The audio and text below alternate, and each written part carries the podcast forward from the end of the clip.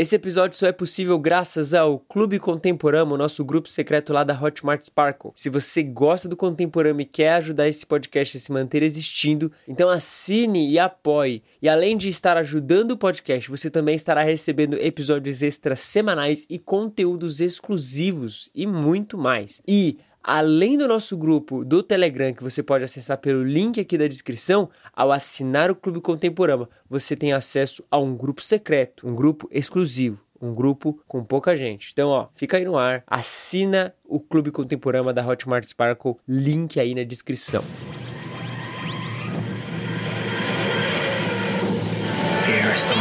Com grandes poderes, vem grandes responsabilidades.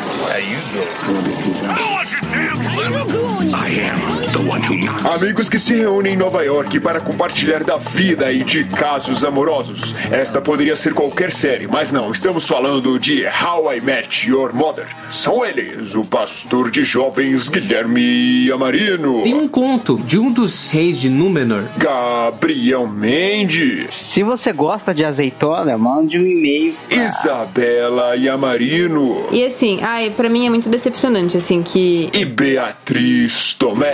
Deixar claro que eu odeio o fim dessa série. Você está ouvindo Contemporama.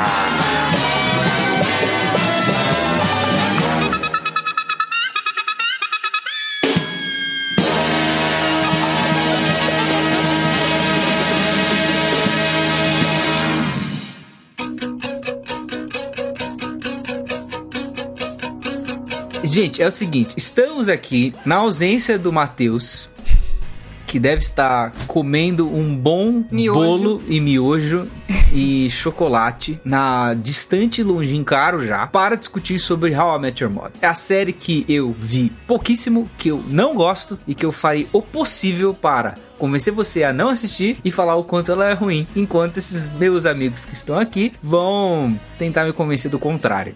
Ah, gente, a série é muito legal. Assim, Não eu... adianta falar isso, tem que falar mais. Faz muitos anos que eu assisti, né? Depois de ter assistido How I Met, eu tive a experiência de ver outra série que eu considero melhores, né? Por exemplo, o próprio The Office, que eu considero muito melhor. E aí eu fiquei com essa impressão na minha cabeça, assim, de que How I Met não é tão legal e tal, e que, enfim. Não é impressão. Não. Só que aí eu fui assistir recentemente, tipo assim, no último mês, e eu me diverti muito assistindo. Simplesmente a série é muito legal, sim, eu não estava errada, a série é muito legal. Eu acho que é o, a mesma coisa com os fãs de Naruto, assim. Que só, o cara que só assistiu Naruto e acha que é a, uma obra-prima dos animes. E aí, só que não é, tipo, tem muito anime muito melhor que você assiste e você percebe, pô, é no máximo muito legal. Só que é de fato muito legal mesmo. Não, Sim. Não, peraí, você concorda comigo então? Não, com a 10, né? É, Diz eu- que é não, eu, legal. eu concordo com a Isabela, que é uma série legal, mas conheci outras coisas e. Eu, tipo assim, eu tinha assistido Friends meio que aleatório, né? Eu assistia alguns episódios. Aí eu assisti How I Met em sequência. E quando eu terminei How I Met, eu falava que era a melhor série.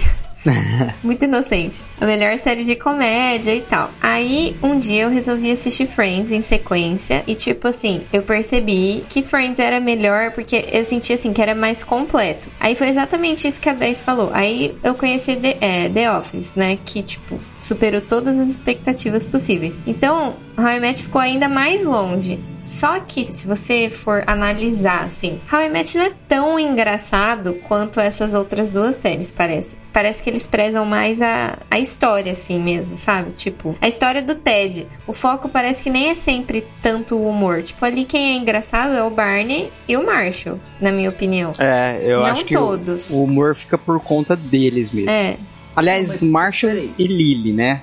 Tipo, eles são é. a- É. o, o humor ali da série e a- as situações que o Barney se enfia. Mas a série é tipo toda um comé- uma comédia romântica gigante. Eu- Sim. É, eu concordo, eu concordo. Mas é, explicar um negócio, porque todas as pessoas que veem essa série, parece que acontece uma lavagem cerebral na pessoa e ela acha que é a coisa mais maravilhosa do mundo. Eu não quero ser o, o cara constantemente. Eu não quero ser o Azagal aqui. Ficar falando mal o tempo todo da coisa, Mas já é? mas sendo e, e- e incorporando meu papel aqui nesse podcast maluco, eu não consigo entender, porque realmente, tá, o que é How I Met Your Mother? Vamos, vamos lá, se alguém não, não nunca viu o negócio, a gente precisa de alguma maneira apresentar How I Met Your Mother, inclusive pra falar que é ruim, no meu caso, mas como que eu explico How I Met Your Mother?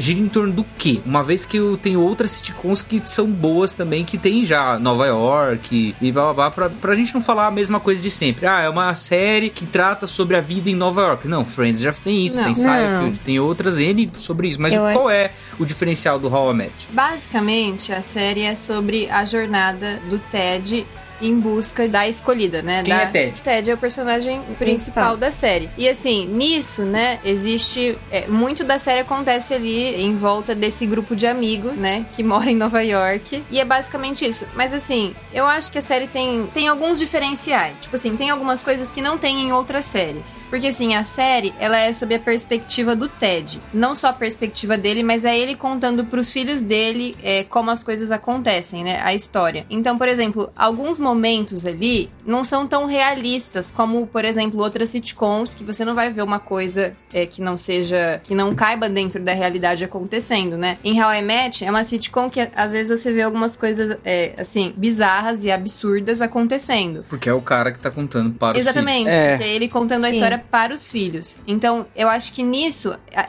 esse é o diferencial da série, assim, que eu vejo que, que faz a série ser, ser tão divertida e, como você falou, né, a série é só mais uma sitcom que acontece em Nova York. Não, a série tem esse diferencial. Vou dar um exemplo aqui. Quando eles estão, por exemplo, fumando maconha, como que aparece na série pros filhos dele? Eles comendo sanduíche. Ou, outra situação, tem um episódio que a, a Robin, ela tem que chegar muito rápido no local onde ela trabalha, né? Porque na verdade ela tinha pedido demissão, mas aí ela se arrepende. E aí ela tem que chegar muito rápido É, no. Eles estavam em outra cidade. Isso, estavam em outra cidade. E ela tem que chegar muito rápido no, no trabalho dela pra conseguir o trabalho dela de volta. Então o chefe fala assim: você tem que estar aqui às 11 da noite pra pra ler as notícias das 11. E aí ela tem essa dificuldade que ela tá muito longe e ela vai de bicicleta. E aí o Ted contando pros filhos dele, ele fala assim: então, criança, a sua tia Robin explica que foi assim. E aí a Robin ela dá um super. É um negócio É. bem Carpado. assim. Tipo, parece Isso, coisa de de bicicleta e tal. Então, Daí assim. foi assim que ela conseguiu, inclusive, o papel de Maria Hill no universo Marvel. Então, com essas cenas aí. Então, assim, esse pra mim é o diferencial de How I Met. Tem um episódio também dos doppelgangers lá, que tipo, Sim. em- ao invés Isso. de usarem. São os mesmos atores, eles re Doppelganger, reciclam. tipo. É. É? Vampire Diaries? É? É, isso daí não é só de Vampire Diaries, né? É, É uma Doppelganger palavra. é um negócio de Dungeons and Dragons, na verdade, né? Exatamente. Então, é uma classe Então, Dungeons and Dragons que você. Doppelganger é quando você consegue é, copiar fisicamente outra pessoa. É. Você vira outra pessoa. E aí lá Hum. eles estão caçando, tipo, o doppelganger do- dos personagens do de grupo. cada um deles. E eles reciclam os atores. Tanto é que no final de uma das temporadas, eles precisam encontrar o doppelganger de um deles e, tipo, é literalmente o cara lá. Só que Sim. nunca, nunca foi explicado, né? Se, se a, a pessoa realmente parece. Não, na verdade eles explicam, né? Não tem. É, o Ted contando pros filhos dele é, a gente tava com esse objetivo de encontrar o, a cópia de nós cinco na cidade, né? Isso. E aí mostra eles que eles realmente encontram o dos cinco, e aí na hora E que era- aparece e era pra mesmo gente. ator ou era ator É o diferente? mesmo ator. Mas era. Isso aí era toda uma, uma trama, tipo assim, porque a Lily e o Marshall queriam ter filhos, mas eles queriam um sinal do universo, não é? É, isso, E era aí- isso. Eles- na- Não, mas essa questão, na verdade, da- das cópias, ela é espalhada por vários episódios. Aí tem um episódio específico que falta eles encontrarem só um. E aí eles. É aí quando acontece isso aí que você tá falando, eles falam que quando eles encontrarem esse, que é o do Barney, né? Eles. eles Mas eles que na verdade era o Barney. É, era o Barney, aí ele, se, ele quer que Eles engravidem por algum motivo, e aí Eu lembro disso aí. se passa pelo. Eu lembro desse episódio. Então, Ele era um taxista, não? Alguma coisa assim. É, Acho que ele É, um não, ele tava fazendo. malabarismo. aqueles lan- Tem- Não era aqueles lanchinhos de rua? Acho que ele tava em vários lugares. É. Ai, Mas assim, é, isso que o Will falou, por exemplo, também acontece em outra situação. Tem um episódio, por exemplo, que eles estão falando daquele efeito cheerleader, né? Porque tem várias teorias dentro da série tam- também, né? Sim. E uma delas é o efeito cheerleader, que é tipo assim, um grupo de meninas sempre vai parecer que as meninas são bonitas, mas aí quando você olha individualmente pra cada uma delas, elas na verdade são feias, né? Esse é o efeito cheerleader. Você acha que elas são bonitas é porque elas estão são meninas reunidas, então E é automaticamente uma coisa é um- ensinada pelo Barney, né? Pra variar. isso. E aí, aí na hora que. Aí ele vai. é, eles começam a olhar individualmente pra cada uma das meninas, né? Aí a câmera aproxima em cada uma delas assim. E aí, na hora que mostra a última dela, eles falam: Ah, essa daí até que é bonitinha. E aí é o Marshall, tipo, vestido de menina.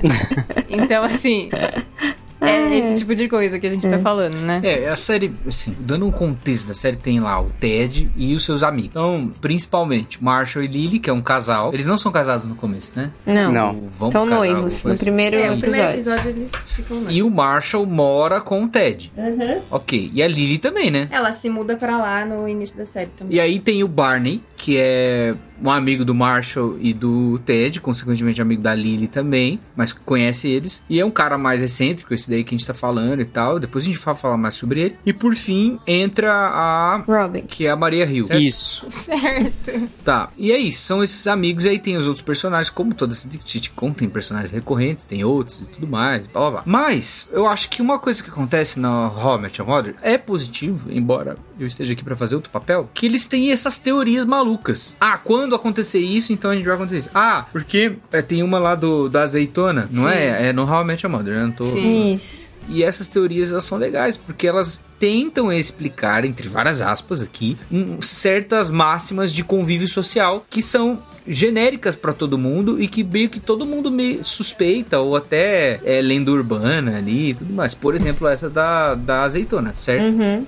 Qual que é dessa Que azeitona depois que é não lembro? desmascarada, porque no começo do- da série, o Marshall fala que não gosta de azeitona e a Lily gosta de azeitona. E, tipo assim, pra um casal dar certo, sempre tem que ser assim, Um porque. gostar e o outro não. É, eu acho que é, que é o Marshall que não gosta, né? Se não me Isso. engano, é isso. Aí depois, mais pra frente, a gente descobre que, na verdade, ele fingia que ele não gostava. Porque, na verdade, ele, Pra ele sempre certo, Só pra gostou. sustentar a teoria. Isso. É. Nossa, eu realmente não gosto de azeitona.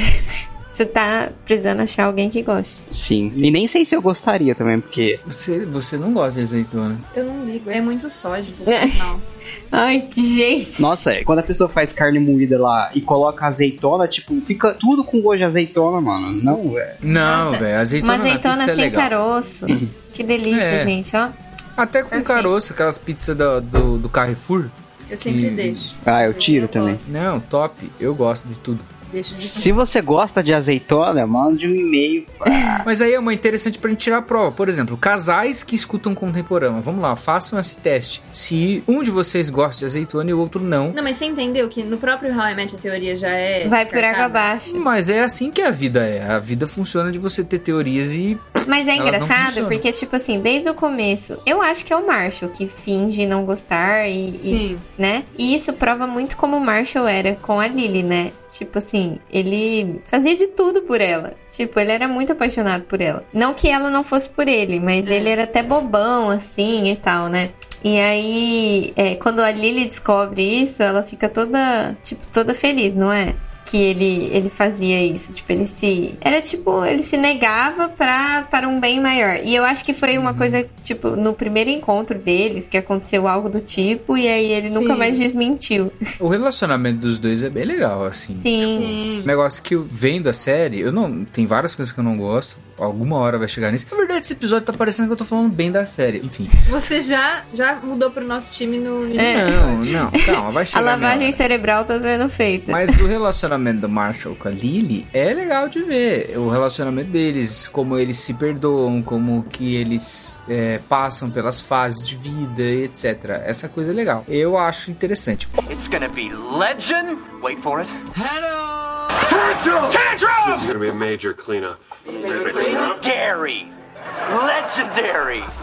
Nossa, mas eu lembro que eu era muito empolgado com essa série na época. Não, todo mundo que assistia era, cara, eu não conseguia entender, mano. Tipo assim, na minha cabeça era o retrato. Eu tinha 14 anos quando eu vi a última temporada. Esse é o problema. Eu Esse achava é que era o problema. retrato perfeito da minha vida. Esse é o problema. É problema com Friends também. Todo mundo Me- se identifica menos, ou com, gosto mais de Friends. ou com o Jim ou com o, o Ted, né? Nunca é com o mais zoado do grupo. Não, cara, é o seguinte: as pessoas que assistem esse negócio acham que a vida se resume a você viver ou numa cafeteria ou num bar com seus amigos o tempo todo, todo dia. Isso é verdade. É. É Tanto é que isso, na gente. época de How I Met, eu lembro que a gente foi uma vez num, num restaurante aqui em Rio Preto que tinha aquela, esses, aqueles sofazinhos assim, né? Sofá, tipo né? as cabines que tem em How I Met. Aí a gente ficou tentando recriar, tipo, cenários e ficamos Nossa. tirando foto e Nossa, tal. mais de uma vez, né? Você lembra mais dessa? de uma vez. É. Sim. Mas Ah, assim, é. a galera de igreja meio que vive isso, porque se vê bastante, né? Então, por exemplo, você tem uma, uma galera adolescente, jovem de igreja, que você sempre sai depois do culto e tudo mais. Você sempre vai se ver, vai ter a sua galera. E tem várias histórias que dá pra quase parecer um negócio. Mas a- essa ilusão de você ter um grupo de amigos que o tempo todo tá lá, você vive na casa do cara e. Ah, mano. Sim. Eu acho que How I Met é ainda pior, porque dá mais agonia. Porque, tipo assim, Friends, eles estão pelo menos numa cafeteria. How I Met, eles estão sempre bebendo. Tipo, sempre. bar. No bar. Que sempre. é embaixo do prédio deles, né? É. Pelo menos é isso que Gente, dá a tem, entender. tem gente que realmente vive assim. Tem gente que realmente vê assim. Sim, mas dá muita aflição. E o pior é achar que você vivendo com o seu, morando com o seu amigo, a relação vai ser sempre ótima, tipo, nossa, que É. demais, eu moro com o meu melhor amigo, a gente nunca briga, a gente só assiste Star Wars e, e joga Sim. videogame. Só que não, tipo, creio que provavelmente a relação começa a ficar um saco depois de um tempo. Porque isso não é a mesma coisa você morar com tua Não, esposa. é, sempre vai ter um problema e tal. É lógico que essa série ela não pode ficar tratando das coisas agridoces É. da vida. Então vai parecer É. que é sempre um negócio fantástico. Mesmo os sofrimentos. Mesmo fora que o Ted vai levar e tal. É, mas é isso. A- Não caia na ilusão de que você vai ter um grupo como o grupo de How I Met ou o grupo como o grupo de Friends, que cada um vai ser de um jeito. Às vezes não vai ter isso, gente. Olha só, é, eu acho que entrou alguém do meu time aqui. Já falaram mal? Ah, você, ah, Acha, o Japa ele ama gosta. E não gosta de Friends. Ah, então já era. O episódio É. vai ficar ruim. Você vai ficar na minoria, Gui. Japa, já tem uns 40 minutos de episódio, tá? Bem-vindo. Cara, mas assim, a parada do grupo, assim, é, é, é o que vocês acham que é a, pa- a, parada da série mesmo? Tipo, é, o- é o negócio de ser em grupo? Mano, Não. e não é?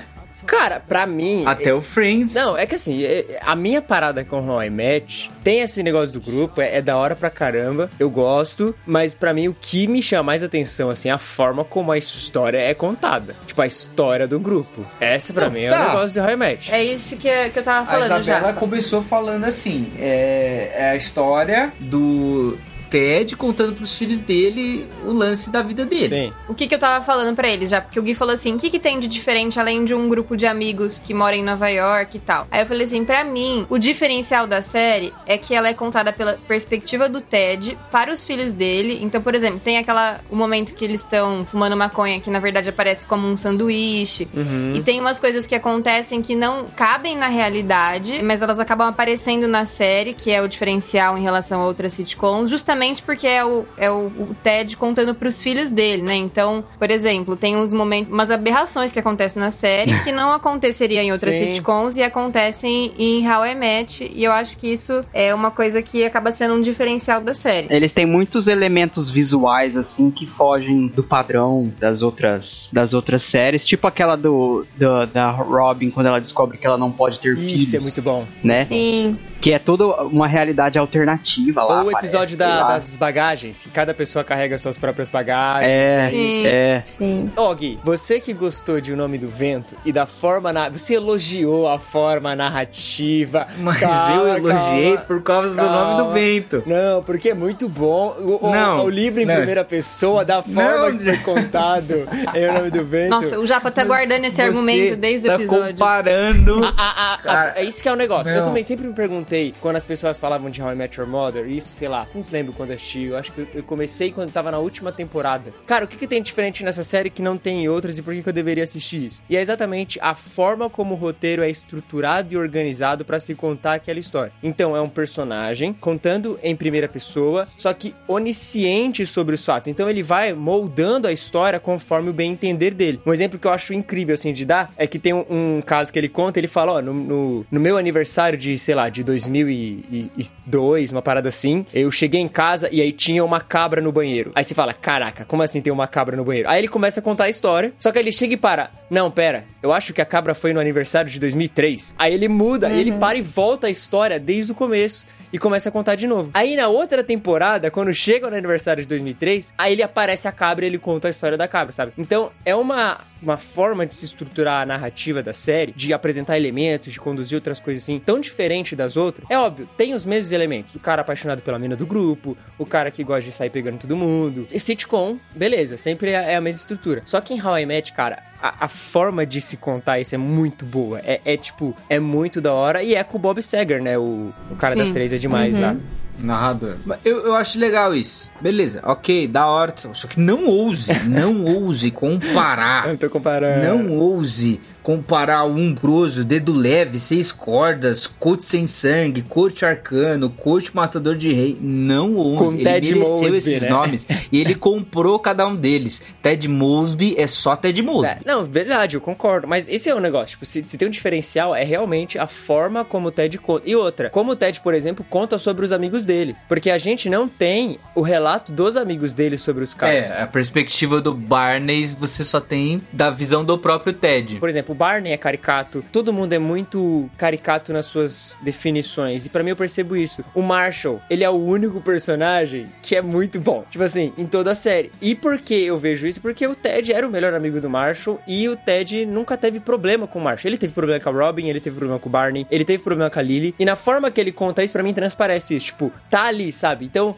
você tá vendo a perspectiva do Ted sobre aqueles personagens, sobre as histórias da vida dele. E, cara, eu nem sei se o Ted foi tão sincero assim. Eu tenho minhas dúvidas. Porque o cara tá contando ali, ele pode ter Sim. sido meio, meio falso. Isso é legal. É legal, cara. É, é legal justamente por isso. Porque você não tá só vendo o Ted contando como ele conheceu a mãe dele. Tem esse aspecto que permeia toda a série. A mãe não. É, a mãe dele não. né? A mãe dele. Como eu conheci minha mãe. Parto, assim. Tem viagem no tempo. E falando em tempo, não outra coisa. no tempo? Não, não tem viagem no tempo. Mas uma coisa que é que eles não têm limitação nenhuma em voltar no É. tempo e avançar no futuro. No mesmo episódio, assim, você pode ver. é, você vai ver um- uma situação que acontece no presente e no passado e também no futuro. E isso é muito legal, assim, a gente conseguir ver essas, todas essas perspectivas, assim, dentro de um mesmo episódio. É, o que vai diferenciar geralmente é a caracterização dos caras, né? Tipo, quando se Sim. trata do É, passado. tá mais Sim. velho, mais novo. Eu tenho um negócio falar disso que o Japa disse, que eu acho legal, assim, porque é o seguinte, eu não tinha parado pra pensar nunca nesse negócio aí de perspectiva narrativa, etc. Eu não tava levando a sério, agora eu tô. O Ted Mosby contar sobre os amigos dele, ele ter uma perspectiva sobre cada amigo e tal, acho que reflete um pouco, até mesmo nós, como nós percebemos os nossos amigos. Porque a gente tem os nossos preferidos e às vezes a gente pinta os nossos preferidos e a despeito das falhas deles. A gente acha eles mais legais do que outras pessoas que talvez sejam tão legais quanto, ou talvez até mais justas, até mais bondosas, até mais misericordiosas do que outros que a gente não gosta. E a gente pinta eles de uma maneira mais ah, esdrúxula, mais fantasiosamente para o lado negativo, assim. Então, o que o Ted faz dentro dessa perspectiva narrativa, talvez até um pouco do que nós fazemos no julgamento uns aos outros quando nós estamos escolhendo os nossos amigos. Ah, como nós escolhemos aquele que a gente se aproxima para ser o melhor amigo, como nós nos aproximamos das mulheres ou dos homens, do- como nós nos aproximamos desse, desse grupo maior e tal. Então, essa perspectiva do Ted, visto o que o Japa falou, me faz pensar nisso, assim. Como você vê seus amigos? Eles, isso provavelmente não reflita toda a realidade. Por isso que, e não é o podcast pra gente discutir isso, mas por isso que Quatro Amores do C.S. Lewis Não, é não tão é o importante. podcast pra gente discutir isso, mas todo podcast o Gui traz quatro amores do C.S. Lewis, hein? Ah, mas é isso aí. É engraçado como a quando ele vai falar sobre o Barney, realmente, tipo, é o personagem com informação mais escassa ali da. É. E, e mais caricato, né? Também. É, mas também, tipo, o próprio Ted não sabe muito sobre a vida dele. Tipo, é um personagem que muita coisa você passa todas as temporadas. Sem é uma saber. incógnita, assim, sem Não saber. acontece isso na vida de vocês? Se, tipo, vocês ficam saindo com o mesmo grupo de amigos sempre, e aí sempre tem a pessoa mais misteriosa do grupo, que ninguém sabe nela, mas ela sempre tá lá, ela tá sempre com o grupo, ela sempre tá se relacionando, mas, tipo, você sabe pouquíssimas informações sobre a vida dessa pessoa. Eu tenho uma pessoa assim, que Eu não vou falar aqui. Quando eu terminar de gravar, Escreve aqui, escreve aqui O Gabs, ele escreve sempre no tem uma aí. pessoa que nunca vai falar, né? Ele fica... Não, tem um episódio, inclusive, que ele tá. Ó, toma cuidado que vocês vão falar. Tem um episódio, inclusive, que o Ted tá contando, e aí isso já tá, tipo, avançado nas temporadas, e ele, né, sempre conta tudo com bastante detalhe, né? Mas é engraçado que chega em um que ele fala assim: Eu não lembro o nome dessa menina, eu vou chamar ela de Blá. Ah, E é. aí a- aparece a menina lá, oi, meu nome é É Blá. muito bom. Tipo, É muito bom. é muito Sim. bom. Tem aquela do Bolt, Bolt, Bolt também, não é? Qual? É Boats, Boats, Boats, é isso? É, a namoradinha lá do. É, mas eu acho que. Ah, é. ela- Não é mas Katy tem- Perry? Não, a Katy Perry é Não. a Honey. Ou Honey, porque ela era muito ingênua. Então ele Ah, também não é. lembra o nome dela, mas chama ela de. Eles Isso. chamam ela de Honey. Ah, né? é verdade. Isso. Porque ela, por exemplo, fala assim: o porteiro do meu prédio foi muito legal comigo e instalou uma câmera no meu banheiro pra me proteger. Aí eles tipo, oh, honey. ah, é que eles falavam pra ela, né? É. É verdade.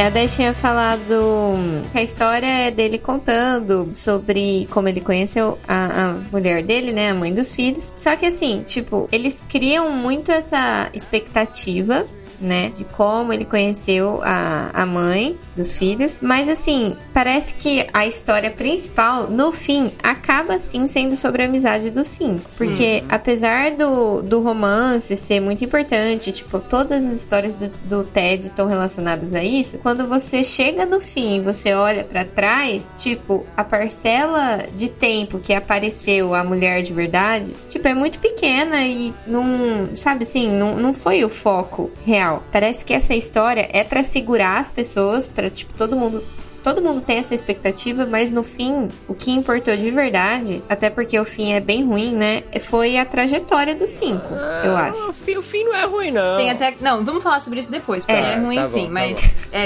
pegando esse gancho, né? Tem até aquela famosa frase de que é, o Ted fala. Eu acho que é o Ted que fala, né? Que não importa o destino, né? E sim a jornada, né? Que a Mas- A jornada. Miley Cyrus. O Ted falou isso, é frase de caminhão isso daí. A Hannah Não, Montana Não fala isso. Bonde da cebola. é. É frase de Decline. caminhão. Mas fala isso na série, né? Ele Fala, fala, ele ele é fala isso. fala Não, e outra, é, é, assim, eu sinto que o pessoal ficou muito desapontado com essa questão de, ah, é a mãe, né, não teve muita parte no final e tal, mas pra mim, a, a série, desde o começo, ela se propôs a ser exatamente isso que a Bia falou. Tipo, ó, eu tô contando essa história, mas o foco dessa história é eu e meus amigos nessa jornada, enfim, o que a gente viveu aqui nesses vários períodos, os vários, as maluquices amorosas que eu tive, a- as meninas malucas, né, tem, ah, tem a, a Crazy Eyes, que sempre aparece alguma que tem um, sempre aparece que é maluca. Que, a- que você descobre que a Lily também é uma A Lily é maluca. É, É. muito bom. então, tipo, é sobre eles. E aí no final mostra, cara, eles conhecendo a mãe. Como cada um conhece a mãe, aliás, e depois como o Ted conhece a mãe. E, tipo, eu acho coerente nesse sentido. Talvez a execução da última temporada seja. A gente pode falar até depois disso, mas seja, tipo, um problema. Mas no sentido de parecer pouco a mãe e o foco ser os amigos, pra mim isso é um negócio que olhando a série parece que foi estabelecido assim desde o começo, sabe? Tipo, desde o início, sempre se mostrou sendo esse o foco. Esse era o foco, É, né? E por isso que eu não fiquei desapontado com o final. E tipo, o desenvolvimento deles é muito bom, porque chega um determinado momento, igual o Marshall, por exemplo, e o relacionamento dele com a Lily, ou então o Barney e o relacionamento dele com as mulheres, a maneira como eles sustentam uma, carica- uma caricatura, assim, tipo, uma personalidade, a, série quase que inteira, e aí quando tá chegando pro final, meio que muita coisa que a gente sabia sobre eles é revelado ser uma mentira, ou então eles deixam de pensar como eles pensavam. Tem todo o lance, por exemplo, de algum deles agora serem pais e não ter mais como acompanhar o ritmo de todo mundo. É legal ver a progressão mesmo dos personagens. Tipo, se Sim. for pensar no final, realmente vale muito mais você vender como a história dos amigos do que como ele conheceu a mãe, porque fica um pouco a desejar. assim. Então, mas é que eu acho que na real, a, a- a- tipo assim, o como eu conheci sua mãe é só. Porque, tipo, pra mim parece que quando ele conheceu a mãe dos meninos, a vida dele mudou, sabe? Pra mim, essa é a parada do Ted. E- como ele conheceu a mãe dele é o como que eu vivia, tipo, essa minha fase da juventude, essa minha fase aqui, a- essa fase da vida que vocês não conheceram, até eu conhecer sua mãe. Quando eu conheci a sua mãe, eu entrei numa outra fase de vida, que era o que ele sempre desejou desejou. Ele sempre quis entrar, por exemplo, na fase que o Marshall tava vivendo. Ele sempre quis entrar nessa outra etapa. E parecia que ele nunca conseguia chegar lá. Ele sempre voltava a estar sozinho no bar. Que tem, tem até aquele episódio que o Barney tá se preparando lá pro, pro casamento, organizando as coisas. E aí ele chega pro, pro Ted. O Ted tá tendo meio que uma conversa na mente dele. Aí o Barney olha e fala: Cara, pare pra olhar ao seu redor e veja, você tá só sozinho, tá ligado? Ah, O Marshall e a Lily estão lá em cima, eu e a Robin estão fazendo outra coisa. E você tá aqui sozinho olhando pra esses tickets aqui de, de Wrestlers vs Robots, que era a parada que ele sempre ia assistir. E eu sinto que é muito isso, assim, de ele contar como foi a vida dele antes dele entrar nessa nova fase. Porque no pouco que aparece, parece que quando ele conhece a mãe, ele, ele entra num outro momento, ele vive umas novas coisas, sabe? Então deixou esse momento pra trás. Não sei, é a sensação que eu tenho, assim, assistindo e reassistindo depois. Tenho umas conexões legais também, assim, que, que se relacionam com a mãe ao longo de toda a série, né? Ela em si só aparece no final, tem todo o mistério e tal. Mas, por exemplo, tem a- aquele episódio que ele namora com a, a roommate Uhum. dela e ela acaba aparecendo um pedaço dela. Tem a questão do, do guarda-chuva, que é um símbolo da série, né? Que ele fica com o guarda-chuva dela por várias temporadas. Então, na trajetória, é, existem pontos ali que são importantes de fato. é, embora eu concorde com vocês, né? Que a série é mais sobre a amizade deles e a trajetória de todos eles naqueles anos. é, mas existem es- esses pontos é, da série é, em que ele insere, né, esses momentos que são relacionados com, com a mãe, que são momentos importantes da série Sim, também. são muito legais. São muito legais. Dava até um quentinho no coração aquele, o episódio que o Ted, tipo, meio que. Eu não lembro agora direito, mas eu acho que ele termina um namoro e aí ele sai, tipo, todo esperançoso pra vida. E aí ele sai, tipo, ah, beleza, agora só preciso encontrar alguém do guarda-chuva amarelo. Uma parada assim. Aí quando ele abre o guarda-chuva na rua, todo mundo Sim. tá com guarda-chuva amarelo, tá ligado? Todos os coadjuvantes. Porque, tipo, Sim. pô, ela tá por aí. Ela tá por aí, eu preciso encontrar. Tipo, pode ser qualquer uma, né? Exato, exato. E eu, eu acho, e é uma leitura minha aqui. O Ted, ele é muito né? Tipo, ele é o. Por isso que muito adolescente se identifica com ele. Eu ia falar isso. Sim, mas ó, eu sinto, pensando nessa perspectiva narrativa do cara contando a própria história dele, cara, até o Ted, na própria contagem dele, ele é muito caricato. E eu acho que ele realmente tem essa visão de que ele sempre esteve em busca da The One e ele conta essa história assim porque ele encontra uma, sabe? Então ele tá contando a história depois de encontrar a escolhida. E aí ele consegue ter essa visão de uma mulher predestinada, vamos dizer assim, a mulher que o universo havia preparado pra mim, porque ele encontrou essa mulher e ele tá olhando pra trás e dizendo: Eu sempre estive em busca dela, eu sempre estive pra alcançá-la. E ele vai. Sim. enco- Tanto que, por exemplo, ele conta a história lá de quando ele deu aula na sala de economia. Era o primeiro dia de aula dele na universidade, ele tava todo feliz e Sim. entrou na sala errada. Ele fala: Pô, mal sabia eu. Mas ela já estava lá. Então, tipo, ele. Até que tem, quando eles se conhecem no diálogo, ela fala assim: Ah, eu já assisti uma aula sua. Aí ela, ele fala assim: Mas que aula? Ele, ah, economia. É. Aí ele, mas eu não dou aula de economia. Aí ele lembra que, na verdade, ele deu essa aula de economia errada. que ele entrou na É sala errada. É. É o seguinte, você assistindo sem essa perspectiva, você pode achar que é Robert Moda. É um, sobre um cara extremamente carente, Uhum. Sim. que parece mesmo. Sim. E totalmente preocupado com quem que ele vai casar, entendeu? Qual é a mulher dele, tá? Até alguns comportamentos que ele tem com as amigas dele, até com a própria Robin e com outras pessoas e tudo mais, dão, dão assim, todo o direito da gente pensar que o Ted é um cara desesperado por encontrar a The One. Como que o Japa diz pra nós, nesse final, nessa perspectiva do final, é, há uma uma redenção pra isso, porque ele tá tentando pintar justamente todos os comportamentos erráticos dele até ele encontrar de fato a pessoa. Sim. Como ele era bobo, sabe? Tipo, nesse aspecto mesmo, sabe? It's gonna be legend. Wait for it.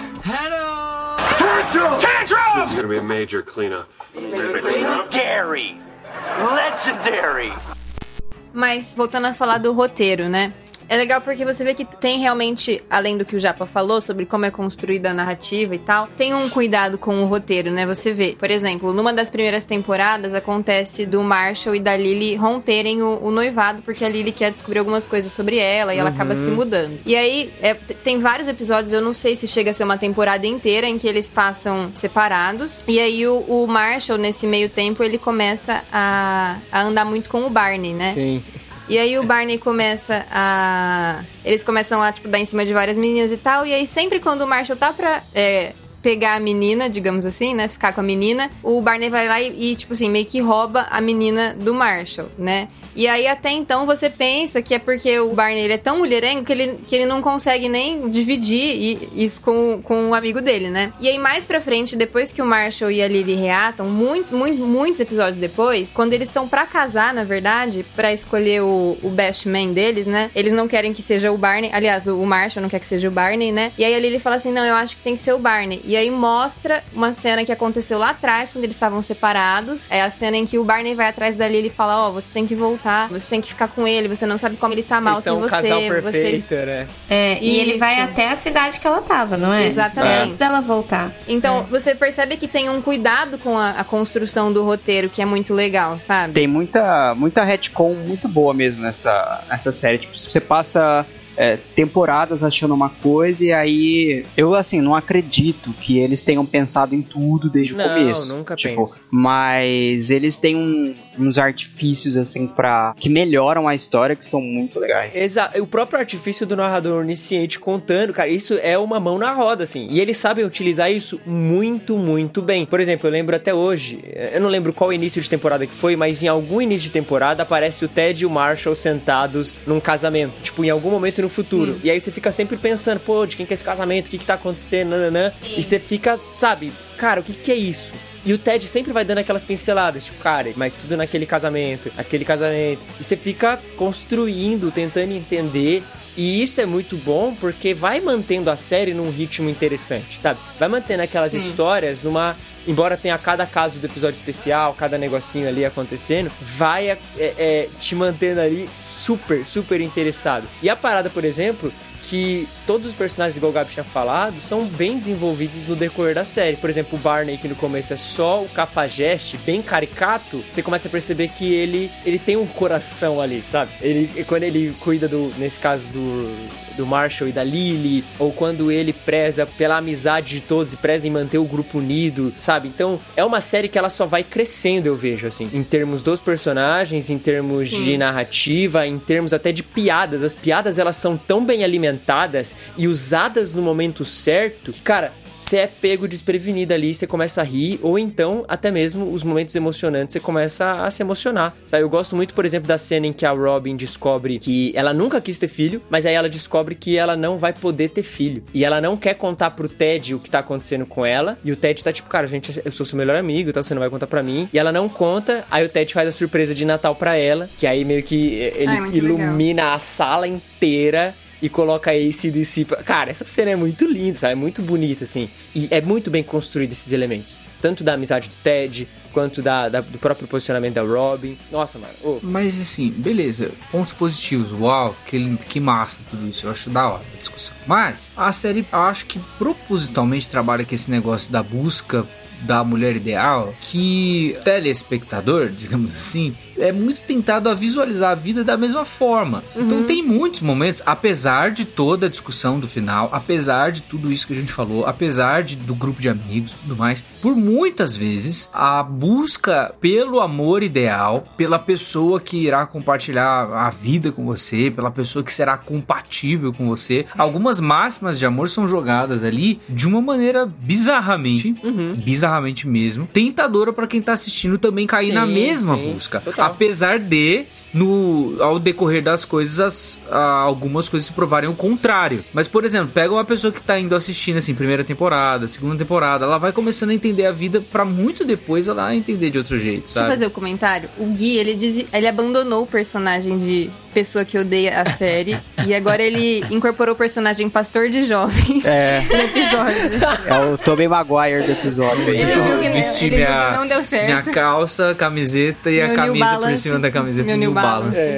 Balance. Não, mas eu acho isso mesmo. É, mesmo, mesmo, mesmo. Eu acho que é um perigo. Até um aviso, assim, você vai assistir a série, e pra toda sitcom, assim, que tem um relacionamento amoroso, é lógico que eles vão pintar isso como a melhor coisa do mundo. É lógico que eles vão pintar a busca pelo amor verdadeiro. É lógico que eles vão exagerar tudo, porque é uma novela, sabe? Porque Nossa, é um bem negócio- novelão Isso é mesmo. bom para o roteiro. Para o roteiro é bom. Para a história é boa. Para você dar risada, se emocionar é bom. No entanto, isso não funciona na vida. não é uma emulação da vida real, é um exagero da vida real. Mas eu acho E- que assim, essa busca do TED, tipo, pelo menos pra mim, tinha hora que ficava muito cansativo, porque você Ah, sempre. mas com certeza. Você sempre sabia o que ele ia falar. Tipo, quantas vezes ele não falou The One nessa- na série? Toda vez ele vinha, ai, mas eu não acho que ela é a, é a certa pra mim. Ou, ai, gente, agora eu acho que é. Tipo assim, você já meio que sabia que aquilo não ia dar Sim. certo. E o quanto de. Quantos relacionamentos ele já não desperdiçou e não jogou Sim. fora, assim, porque não correspondia à expectativa. Fugia. É, tipo, uma coisa mínima, assim, fugia, né? E, sei lá, isso cansa um pouco.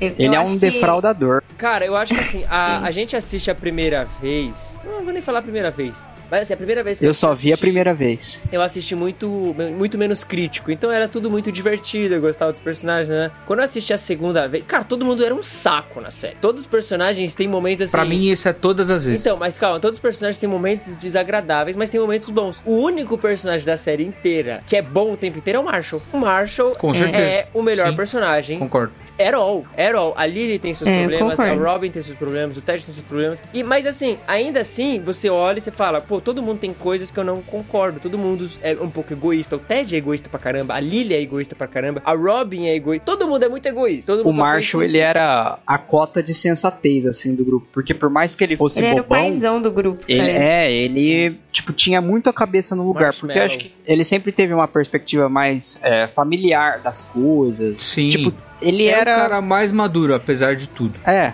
exato. Apesar de ser o mais bobão também, né? É, ele é, o- ele é goofy, é, tem o, o adjetivo goofy, que é o cara meio desengonçado. É. assim. É. E ele é isso. Só que é o seguinte, uma sitcom, a gente precisa... É que eu poderia encarnar, além do pas- pastor de jovens, um crítico ferrenho falando assim, não, mas as pessoas, tá tudo errado, com as pessoas não existem na vida real desse jeito e tal. E, cara, na sitcom, cara, lógico que pra ficar engraçado, as pessoas elas estão infantilizadas. Então, tipo, Claro. alguns argumentos do Ted, alguns argumentos da Lily, algumas falas do Barney com a Robin, do Barney com qualquer pessoa que seja, elas são infantis, extremamente infantis. E é bom que nós, quando vamos ver uma série desse tipo, saibamos disso. Cara, é uma série que é infantil. Não, mas isso não é e só as do pessoas têm comportamentos né? infantis. As É toda assim. série, toda. Tipo, Friends você pega- é total vamos- assim. É, então, você pega Nossa, essa, muito. Essa, essa separação que fazem Friends e How I Met. Eu, eu não entendo o pessoal fica fazendo uma versus a outra, porque na minha mente são bem diferentes, assim, quando eu assisto. Mas na Mas- minha mente, Friends é bem melhor também. Mas Friends tem exatamente o que você tá falando. E, Velho, a Phoebe é isso, o, o, o Joey é isso, o Chandler é exatamente isso. É, o Ross e a Rachel é,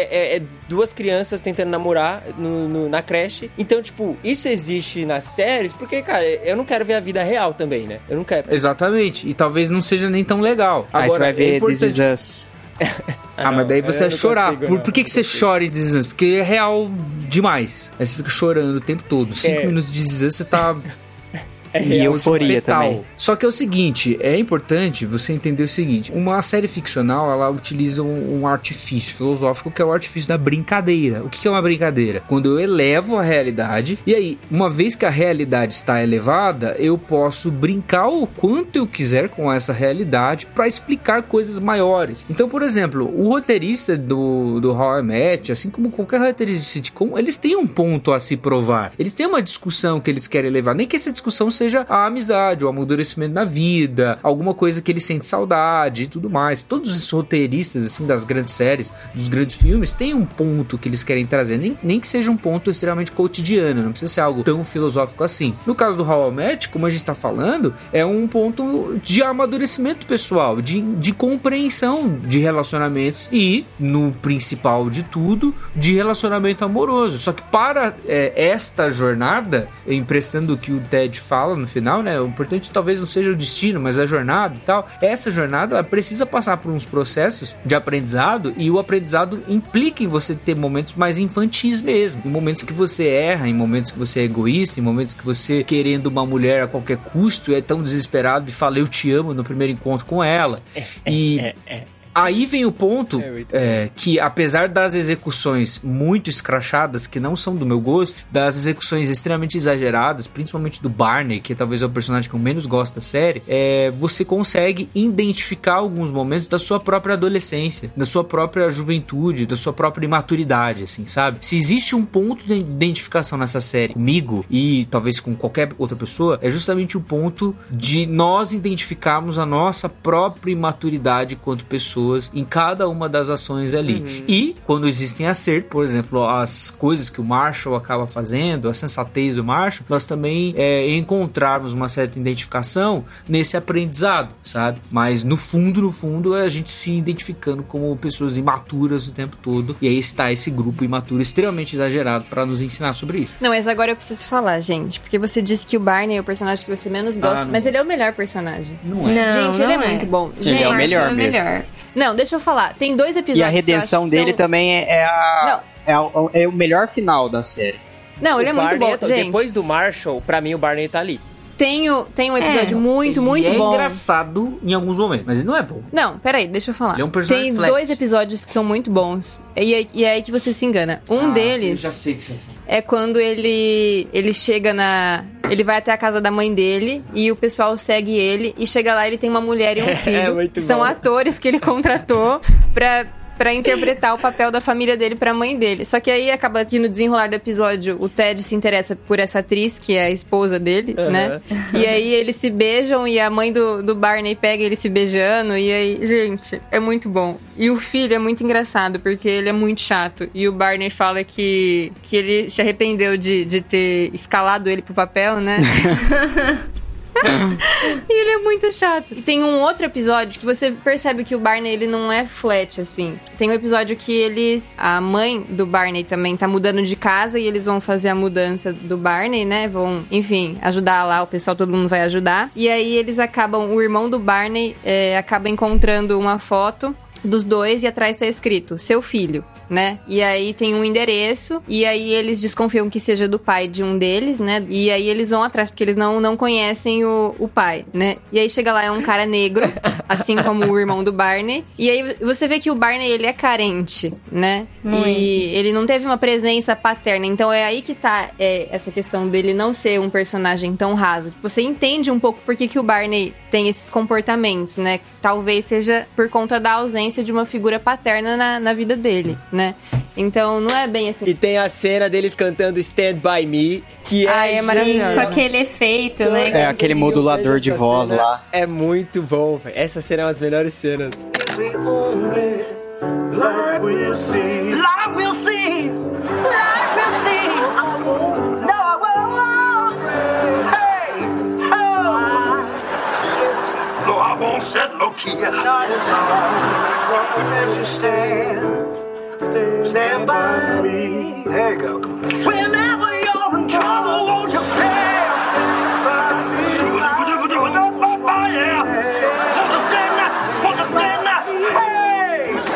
É uma coisa que eu ia falar. Eu não, não vi Friends, então não estou incluindo. Mas me parece que um outro diferencial de How I Met para outras sitcoms é que é uma das sitcoms mais musicais que a gente tem aí É. na- Muito. é no musical. mercado, né? É cheio de. Temos que falar das músicas que o Marshall faz. Sim, exato. Aquela música que ele faz, do Double Date, e aí ele também, no mesmo episódio, faz uma música do, do funeral do gato. Gente, é muito É bom. muito bom. Ah, é. Não, é aquele Are You Free Next Saturday, não é? Que é um convite que ele tá fazendo. Isso. Are you free? Are you free? Are you free? gente, Are é you free? Are you free? Next Saturday. Vira e mexe, eu vejo esse vídeo. was the best night ever. Laughter raining down like April showers. Oh, we talk for hours. Oh, that's no good. Then we played charades. Lily made some creme brulee, lily, lily, lily. and now that we're best couple friends. There's only one thing left to say. Are you free? Are you free? Are you free? Are you free? Are you free next Saturday? That's the 17th. Are you free? Friday or Sunday would also work. Or basically any other day. Needless to say, we've both changed our. Não, tudo. O, o currículo do Barney é musical. Com Barney moto, Stinson, é. Barney Stinson, é assim. Tem aquela- Giving também. É. Não, é que ele faz é uma mais por música, causa né? do Neil Patrick Harris, não é não? Será É, que não é porque uma- ele é. A, a música, por exemplo, Up, que é um musical em que eles fazem com meio que a cidade inteira. Aquele flash mob, né? Putz, é, é genial, cara. É muito divertido. É E as músicas da Robin, né, gente? Let's É. Ah, sim. Let's go É, to the Robin. Sparkles. É. Sand Castles. Como que é? Eu esqueci o nome da música que ela canta na areinha lá. É. Castles in the Sand. Cast- é, nossa, é muito Que é bom. uma música triste. Ela começa assim: Outro dia nós estávamos no shopping.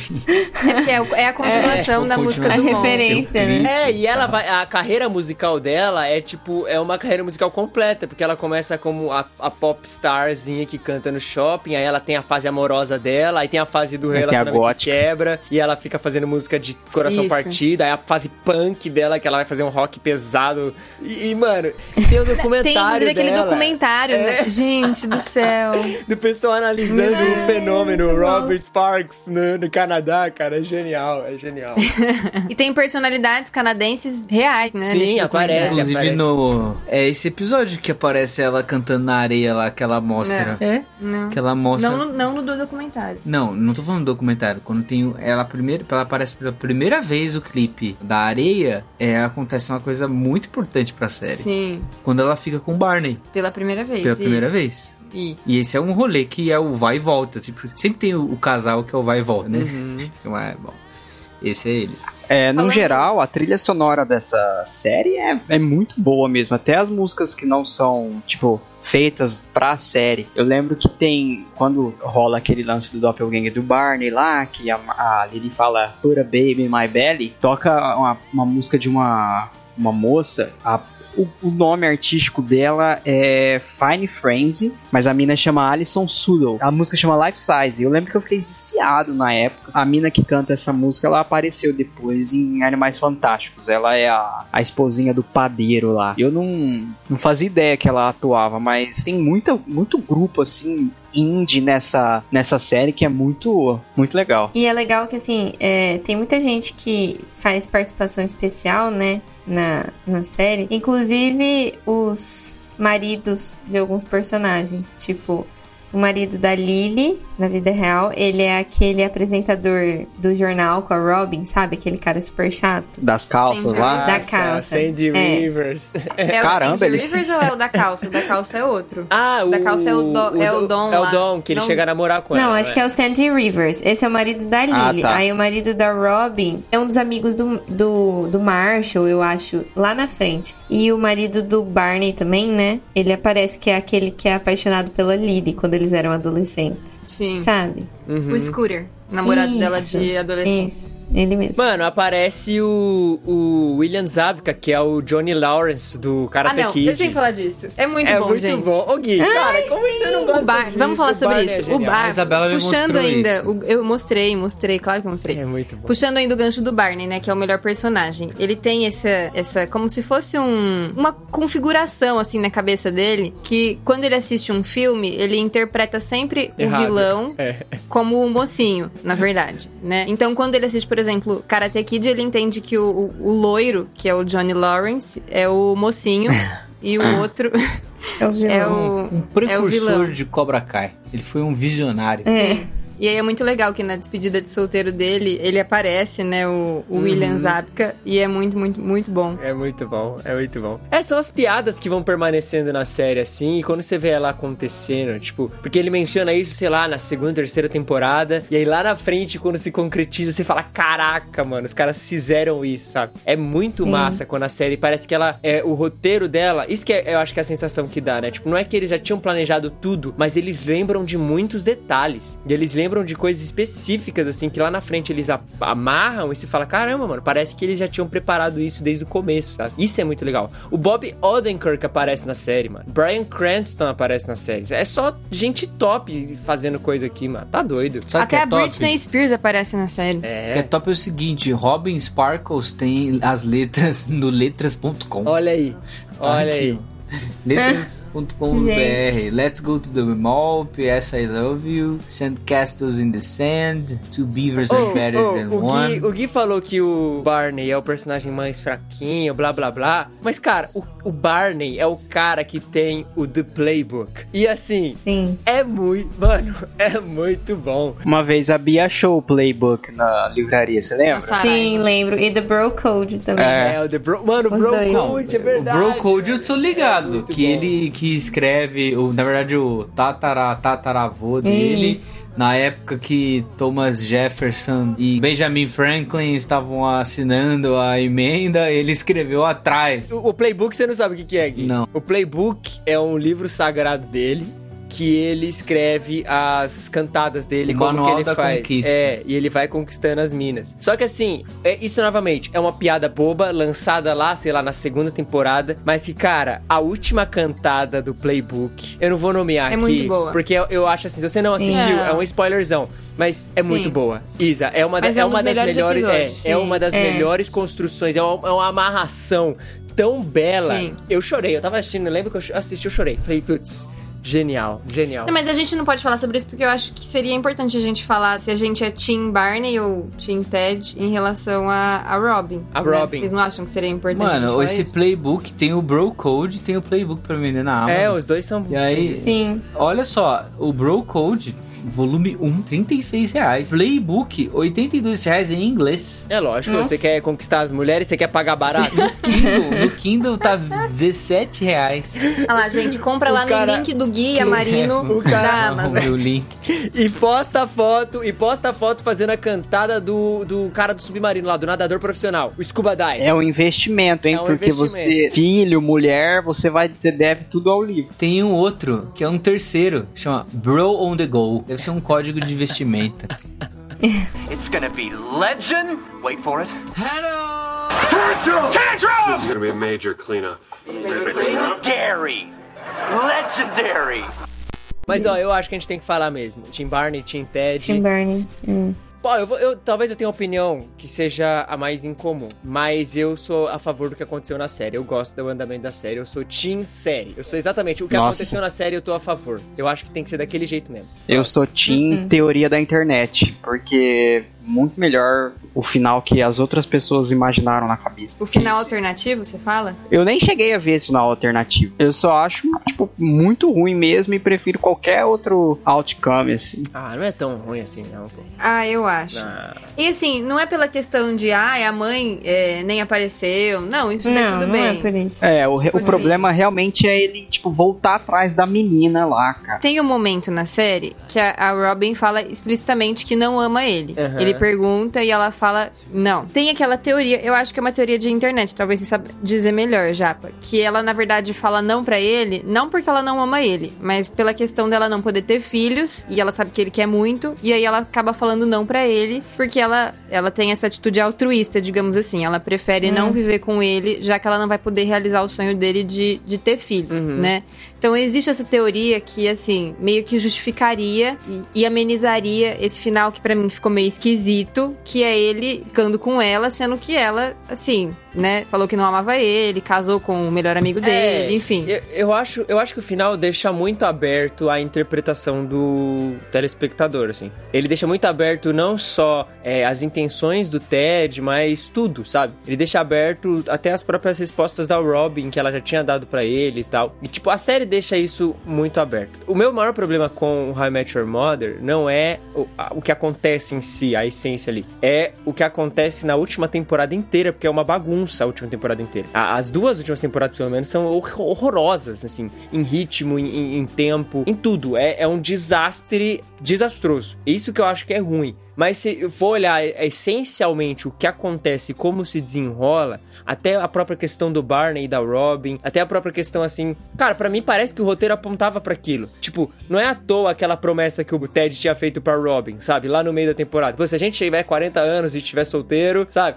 Então, tipo, pra mim parece que Não, funciona. eu concordo, a série apontava pra isso. Tanto que, é, aquele momento no último episódio que os filhos dele falam assim, não, pai, mas espera aí, tá dizendo que essa história é sobre nossa mãe, mas na verdade é sobre você ser apaixonado pela tia Robin. Essa cena deles falando isso é a mesma cena do- da primeira temporada. Eles não, não envelheceram um ano. É, já tava então assim, lá. você né? percebe que já tava lá. É. Que a série se encaminhava pra isso. Mas mesmo assim, a gente tem o direito de, de, de falar que. Não, tudo bem, tudo ah, bem. não sei. Ah, eu acho que eles passam uma temporada inteira, tipo, construindo isso. É, que nem o Japo falou. É a temporada inteirinha falando sobre o casamento do Barney e da Robin. Nossa, cansativo. E aí, tipo, é no mesmo lugar, no- né, num final de semana, pra chegar, assim, de repente, em cinco minutos de cena, tudo aquilo vai por água abaixo. É. Não, e o jeito Tipo que você assim- descobre, tipo, eles, é, é, eles falam como se fosse a coisa mais trivial do mundo, É, né? tipo, ah, é. acabou. Uau, em, assim. em 30 segundos você descobre o desfecho de todos os personagens. Mas aí vocês É- têm que pensar que os filhos sabiam dessa parte da história. A sua mãe morreu, os filhos sabiam disso. Tipo, parando pra pensar da perspectiva de que os filhos estão ouvindo essa história, essa parte da história eles sabiam. Então, tipo, eu entendo, óbvio, pode ser criticado, talvez a forma como foi feita, beleza. Mas eu pensando no- na perspectiva do cara que tá escrevendo e do pai que tá contando, não tem pra que eu contar passo a passo o que aconteceu, como sua mãe foi definhando, como que foi morrendo, sendo que vocês já tinham nascido e vocês meio que presenciaram e vocês viveram essa parte da nossa vida. É. Então eu sinto que foi isso. Foi uma decisão acertada? Talvez não, mas justifica. Japa, você acredita que a primeira vez que eu vi, eu não entendi que ela tinha morrido tão rápido? Não, Conta. calma aí. A, a, a, Eu não a Isa não entendi. entende momentos importantes das séries, né? É verdade. O Michael Scott lá do- da sétima temporada não entendeu, ficou boiando. Casamento É, vermelho. mas casamento vermelho não entende. É difícil. é. Não, mas passa muito rápido, gente. É muito rápido, é muito rápido. É, É um episódio, rápido. nem isso. É, e é um balde de água fria, assim, muito rápido. E assim, eu gosto muito da Robin e do Barney, porque você vê que. Você vê aquele relacionamento sendo construído, né? Lentamente, assim. E eles são pessoas que têm dificuldade de se comprometer, né? E aí você acaba. É um relacionamento que a gente gosta. Tanto que Sim. uma das melhores cenas da série é, é, é relacionada aos dois, né? Que eu acho que a gente já poder comentar, né? Sobre essa cena. Mas enfim. E assim, ai, pra mim é muito decepcionante, assim, que. Primeiro, é um casamento que acaba. Isso sempre vai ser muito decepcionante na realidade ou na ficção. Eu sempre fico muito chateada com isso. Sim. Então, não gosto, não E gostei. parece que assim, eles voltam a... ao jeito que tava no começo. Tipo assim, é o que a série quer. Ah, terminar a série com a mesma cena do, do, do primeiro episódio. Tipo, passou tudo isso pra voltar a estaca zero, digamos assim. Ah, o, o, o Barney ainda não se compromete com nenhuma mulher. O Ted Ah, o- sempre não, foi ah, apaixonado o Bar- pela Robin. O Barney dá uma evoluída. Quando nasce a menina Ah, dele... ele não, não, vira- ele, ele muda, ele vira Bia. pai. Então, mas ele muda. Ah, ele vira pai. Não, aparece a cena exatamente no final. Ele virou Sim. pai com a menininha. E ele fala, você é a coisa mais preciosa da Sim, minha vida, minha Exato, princesa. que é o que ele não, cons- não conseguia falar pra nenhuma mulher. Exato. Aí, na próxima cena, estão eles no bar. Ele vai ver duas meninas super gatas. Aí o pessoal, o Barney vai lá dar em cima das meninas. Ele fala, ó, olha a hora, vai lá, veste uma calça, Seus vai pais pra... devem estar É, seus pais devem estar preocupados com você. Então, tipo, parece ser bobo, mas assim, pelo menos eu vejo que assim, o cara saiu de um ponto A pro ponto B, saca? Essa é a minha parada. O problema é, é, novamente, pra mim sempre o problema é esse. É que a forma como chega no ponto B, eu acho ela muito socada, assim. Tava indo bem, tava Sim. desenvolvendo bem. O Barney, aos poucos, a gente foi conhecendo mais, vendo que ele era um personagem mais estruturado. Ted, a Robin, todo mundo. Só que aí chega, tipo, a sétima temporada já tá meio capenga, já é meio lerda. Aí vem a, a- a oitava e a nona, nossa, mas é uma tortura psicológica tão grande assistir aquilo. É um tiro na cabeça pra mim. E tipo, a série não foi cancelada. Não entendo por que ficou tão ruchada assim É, esse a final. perda de porque audiência. realmente, é, mas dá um final digno pra quem tá há nove anos acompanhando, sabe? O final tem mais esse problema. Porque, assim, é uma jornada longa que a gente viveu com esses personagens, né? Como a gente falou. A gente acompanha vários momentos da vida deles, vários momentos marcantes. E o final deveria ser, assim, mais en- encorpado e, assim, é, tanto. Recompensador. É, assim, não só na, na questão do roteiro, né, de construção e tal, mas deveria ser mais emocionante também. Hoje eu assisti e eu não consegui me emocionar com o final, assim. E assim, eu já assisti algumas vezes, né, não foi a primeira vez que eu vi, mas tem outras séries que não importa quantas vezes eu vejo determinado episódio, o próprio The Office, The e eu Office é sempre uma me emociono, sempre Todas choro. as vezes do casamento de Jim Penn, a gente chora. Sim. Todas as vezes saída do Michael. É... E assim, How I Met tem outros tem momentos que a gente se emociona também. Só que o, o final, assim, a série merecia mais, Sim, entendeu? sim. Esse é o ponto. Eu acho que se o final Merecia fosse, mais. tipo, fosse bem amarrado, bem estruturado, sabe, bem, bem desenvolvido assim nesse, nesse quesito, eu acho que todo o problema das últimas temporadas seriam perdoados, que é o caso, por exemplo, de The Office. The Office também arrasta muito as últimas temporadas ali, só que por ter o Não, não, não, não. arrasta sim, arrasta sim. Arrasta pra Arrasta caramba, quê? mano. Muitas piadas forçadinha, bobinha. Eles indo pra Los Angeles lá, abrir aquela loja. Um Não é Los s- Angeles, sei lá, Flórida. Flórida. Um saco, episódio Mano, chato. tem a apresentação Saco. que Não, e o pior, tem toda, tem toda lá. aquela cena do, do Ted na. Toda aquela cena do Ted na praia com a Robin lá, que aí ele começa a ver elas voando. Tipo, nossa, ele está deixando ela aí. É a, ce- a a cena mais é inútil da verdade. série, velho. Porque é mentira aquilo. Aquilo que É. você tá vendo é mentira. É, Nossa, aquela Ele que não sai superou um ela. balão. Ah, É. é muito brega. Nossa, é uma Tipo assim, tosqueira. Pra quê, né? E Não, em... a série tem breguices. A série tem breguices, mas as Mas a questão não é a colocadas. breguice. Não, a questão é que é mal feito, tipo, no roteiro. É, é- é bobagem demais aqui. Justamente pra chegar no último final e jogar fora. É, É, exato. isso que é ruim. Cara, mas ó, eu, eu acho que tem, tem muita coisa boa na jornada, assim, sabe? Tipo, eu entendo vocês mencionar The Office, mas sendo muito sincero, eu acho que The Office é um, um ponto muito fora da curva em todas as sitcoms que a gente for discutir. Sempre vai ser um ponto de quebra da gente falar de The Office, porque The Office, realmente, eu acho que assim, The Office é uma das melhores sitcoms de todos os tempos. Então, pra mim, é ponto fora da curva mencionar The Office nesse sentido. Ponto. Mas, como uma sitcom normal, é, nas categorias em que todas as outras estão envolvidas, How I Met tem os melhores elementos de narrativa de todos. How I Met tem as melhores brincadeiras que eles fazem entre eles de todos. E é o que melhor desconstrói e brinca com o gênero de sitcom. Tem o formato tradicionalzinho dos amiguinhos que se reúnem, o problema da semana, mas a forma como eles vão mostrando isso é muito legal. Por exemplo, aquele episódio fatídico do Marshall, que é um dos episódios mais tristes da série. Vocês tem, é, esse não é nem um, um, um, um, um contagem egg, regressiva? mas a contagem regressiva é muito genial, cara. E você só percebe, sei lá, É. na segunda vez que você assiste. Mas tá lá, sabe? E você já sabe, o cara vai ter um negócio importante. Aí quando passa o taxizinho assim com o 1, aí vem a notícia que, tipo, a atuação da Lily, a, a, a reação do Marshall, tudo aqui. Cara, aquilo ali é.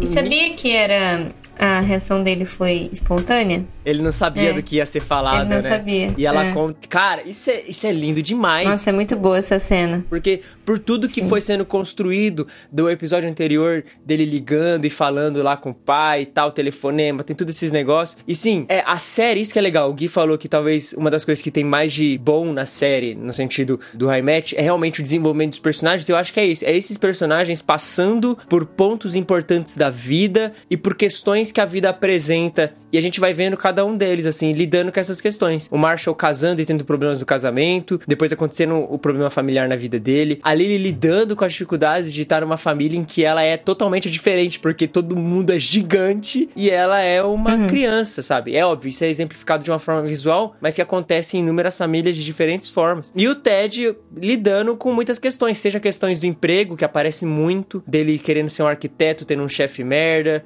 querendo se arriscar na vida, da Robin se desenvolvendo como uma jornalista e fazendo coisas que ela não gosta e, e sofrendo humilhação por fazer isso e tentando, sabe, crescer e tentando sair de onde ela tá. Então, tipo, tem muita coisinha ali, cara, que você fala, putz, isso é tão legal em How I Met. E isso eu não encontro em outra sitcom, Sim. sabe? Isso eu não encontro em outra Concordo. Isso que eu gosto de How I Met. Então eu entendo que o pessoal faz comparação com Friends. Mas o que tem em How I Met, eu não encontro em Friends. E o que eu tenho em Friends, eu encontro em várias outras séries. Eu encontro em infinidades de outras séries.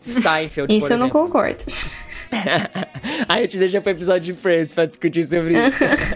Bom, agora ele vai, nesse episódio, com essa fala, o hate que o Gabriel encontrou depois ele falar mal da Wanda e do, do fã da Wanda, agora recairá sobre o Japa ao falar sobre o eu Friends. sou especialista em sitcom. Então, aqueles... Não, então, você é especialista em opiniões impopulares. Exato. Mas ó, a recomendação que eu faço pra quem gosta de Friends é assista Seinfeld e aprenda da onde saiu que você assiste. É isso aí.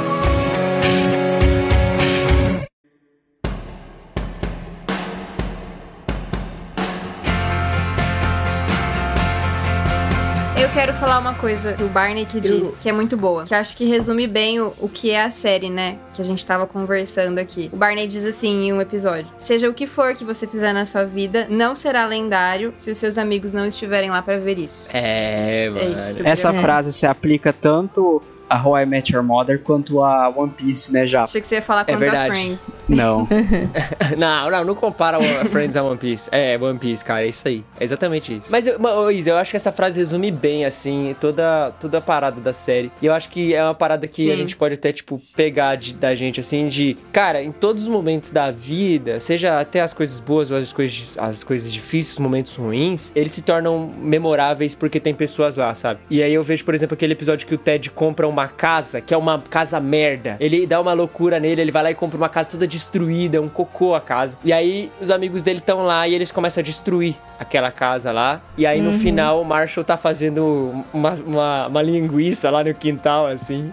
E aí eles começam, tipo, era um momento ruim, a casa tinha vários problemas, a- era uma das piores casas que ele poderia comprar. Mas o Marshall fala, cara, não, mas é a sua casa, você comprou e eu tô aqui com você, sabe? Tem essa, essa parada assim. E eu acho isso tão legal, sabe? De. É isso, sabe? A amizade, ela vai estar lá nos momentos incríveis da sua vida e nos momentos ruins da sua vida. E esses momentos, mesmo que foram dolorosos, eles vão ser lembrados e vão ser marcantes pelas pessoas que compartilharam aquele momento ruim com você, sabe? Seja as notícias que a Robin recebe por não conseguir ter filho, é, seja as notícias, por exemplo, que o Marshall recebe, e aí tem um episódio que eles estão lá é, no, no velório, e a Robin tá, tipo, sendo a amiga da bolsa, e ela tem tudo Ela é na tipo bolsa a dela. traficante, né?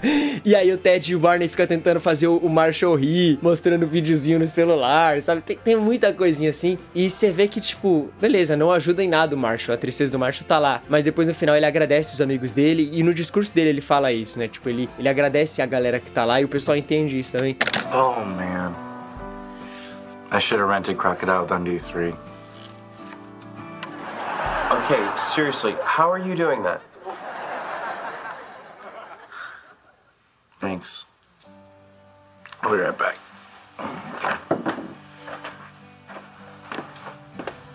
Yeah, if I don't come back, well then, uh, these are my last words to you all. I really, really, really love you guys.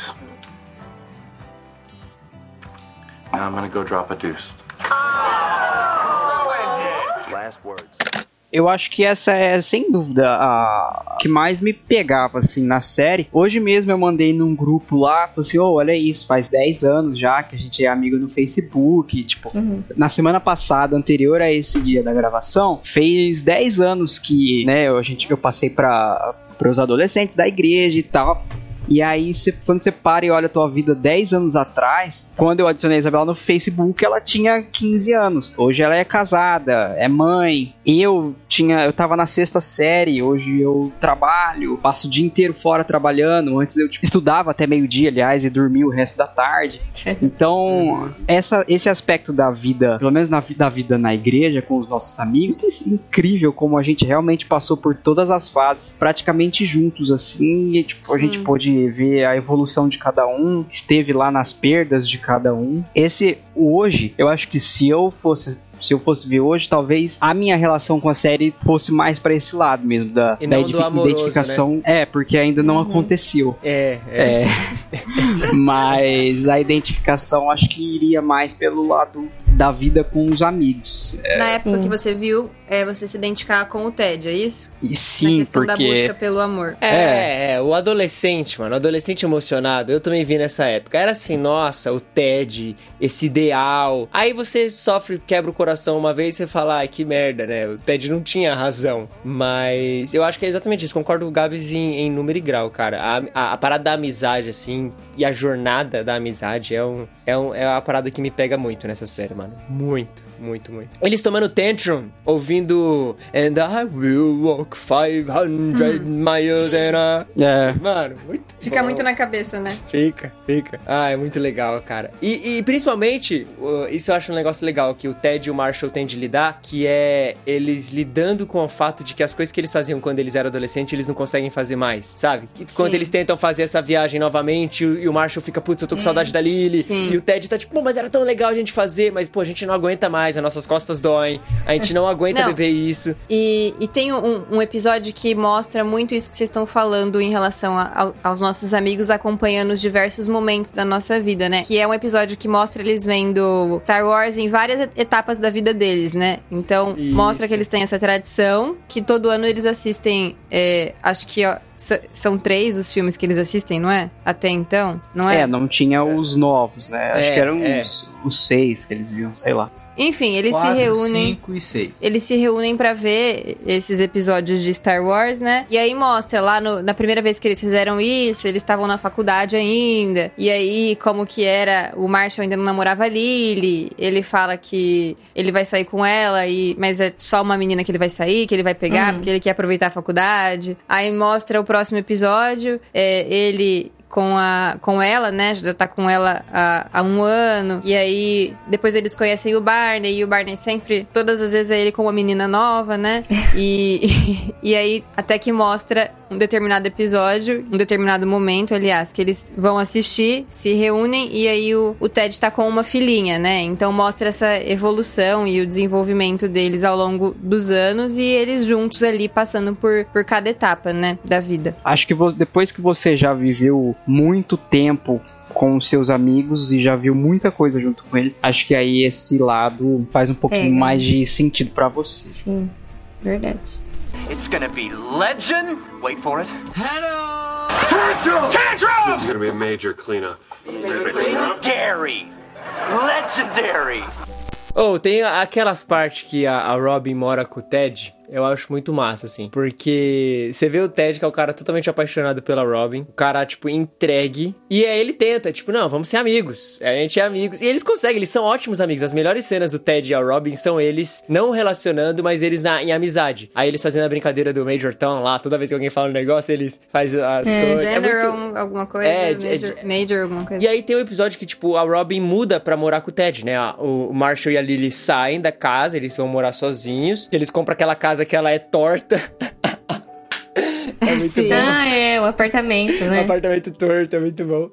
E aí sobra um quarto e o Ted deixa a Robin morar lá com eles. Só que aí, sei lá, na temporada 7, uma parada assim, você vê que acontece várias coisas, mas o Ted tá, tipo, sendo massacrado por essa parada de morar com a Robin, assim. E é muito massa que o Ted fala: não, tá tudo bem, tá tudo massa. Aí o Marshall chega pra pra Robin, fala: É, o Ted me contou o que aconteceu entre vocês e tal. Ele falou que tá tudo bem com isso, mas, Robin, eu preciso te dizer, cara, ele tá mentindo. Ted te ama demais pra poder falar isso pra você, mas a parada é que você tem que vazar, você tem que sair da casa, não dá. E é muito louco como você vê, tipo, o, o Marshall. Cuidando do Ted, porque ele vê que o Ted, ele é Ted. muito infantil e muita coisa. Embora o Ted seja o cara, assim, o, o amigão pra estar perto de você, pra estar com você, fazer as paradas que você quer. Mesmo que ele não goste do que o, o, o Barney pede pra ele, ele tá lá, tá ligado? Ele vai fazer. Ele é autodestrutivo. É, ele, ele é. E, e o- é muito massa você ver o Marshall tentando fazer esse campo ali de, tipo, cuidar do Ted e ajudar ele nessa fase da vida dele. Porque ele não sabe lidar muito bem com as paradas, sabe? Isso é legal de, dessa amizade. É óbvio, não, não elogiando o Ted, mas elogiando, acho que o Marshall, por ser o amigo que amadureceu e que tá ajudando o outro amigo dele a amadurecer também. É tipo, move on, sabe? Segue em frente, Sim. a vida é isso aí. Cara, isso eu acho tão legal. Muito legal. Engraçado porque tem momentos que de- parece mesmo que ah, o Ted superou a Robin, né? Parece. Mas aí sempre acaba que vai lá e você Voltando. percebe que volta naquilo e que na verdade ele não superou ela. Gente, Mas a pior coisa, assim, pra mim, é porque, tipo, eu acho a Robin muito egoísta. Ela é.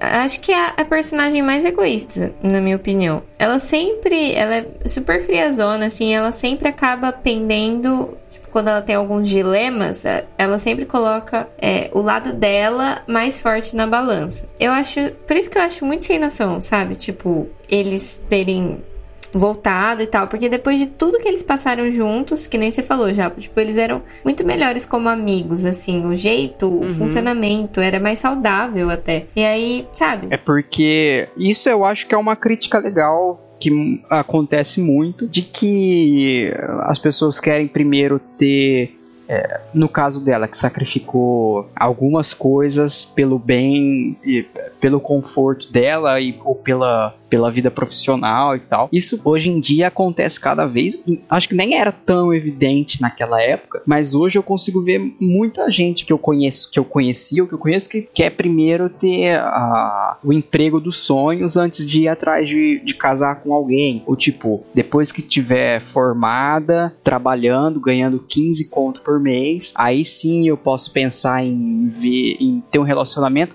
mas não me casar e ter filhos porque eu quero viajar com o meu marido, eu quero fazer isso, isso e aquilo, marido ou esposa, enfim, tanto faz. Acho que foi uma, é uma coisa muito acertada, assim, que a série representou. It's gonna be legend. Wait for it.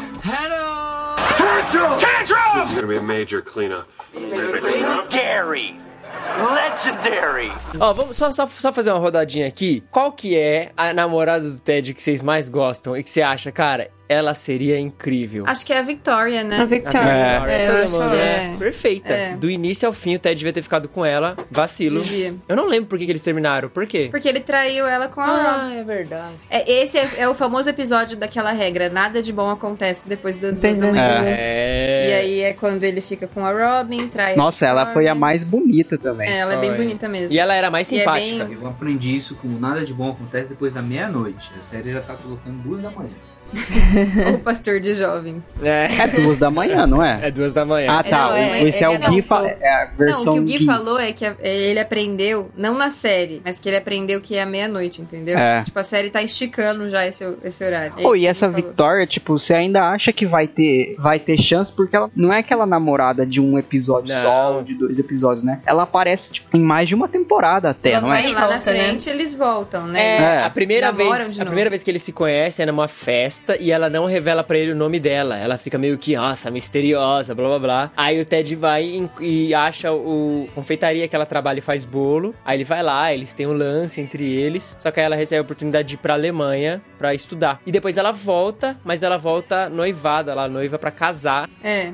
E aí tem É. todo o lance dele roubar ela do casamento e tal. É muito legal. E- e- mas assim, o episódio. É, o primeiro episódio que ela aparece depois, quando ela volta, é um episódio muito importante, porque dá uma pista Sim. muito grande do final da série, né? É, que é o Que que, é o quando- noivo fala, não é? Que É ela tá que conversando fala. com. Ah, ela tá. fala, né? Ela, ele fala assim: Eu queria saber o que teria acontecido se a gente ficasse junto e tal. E aí ela fala: Ted, tem um motivo pelo qual a gente não tá junto, que é o mesmo motivo pelo qual nenhum dos seus relacionamentos até hoje é, funcionaram. E esse motivo é a Robin. Você é muito preso a ela e tal. E é um, é um dos momentos que você tem um, um banho de água fria, assim, né? E percebe que. É, o, o É Ted, a, a real é que o Ted precisava de um terapeuta. Desde o começo, se ele tivesse sentado, Sim. né, ele, ele terminou com a Robin lá, deu Ele problema. tinha que ter se consultado com o Kevin, que é. Ele é um terapeuta muito bom. Vocês lembram do Kevin? Não. Que é o namorado da Robin, que é um Ah, terapeuta. sim. Ah, Um verdade. Não, verdade. assim. o, o namorado É dela mais marcante pra mim, que eu me lembro, é o Scooby.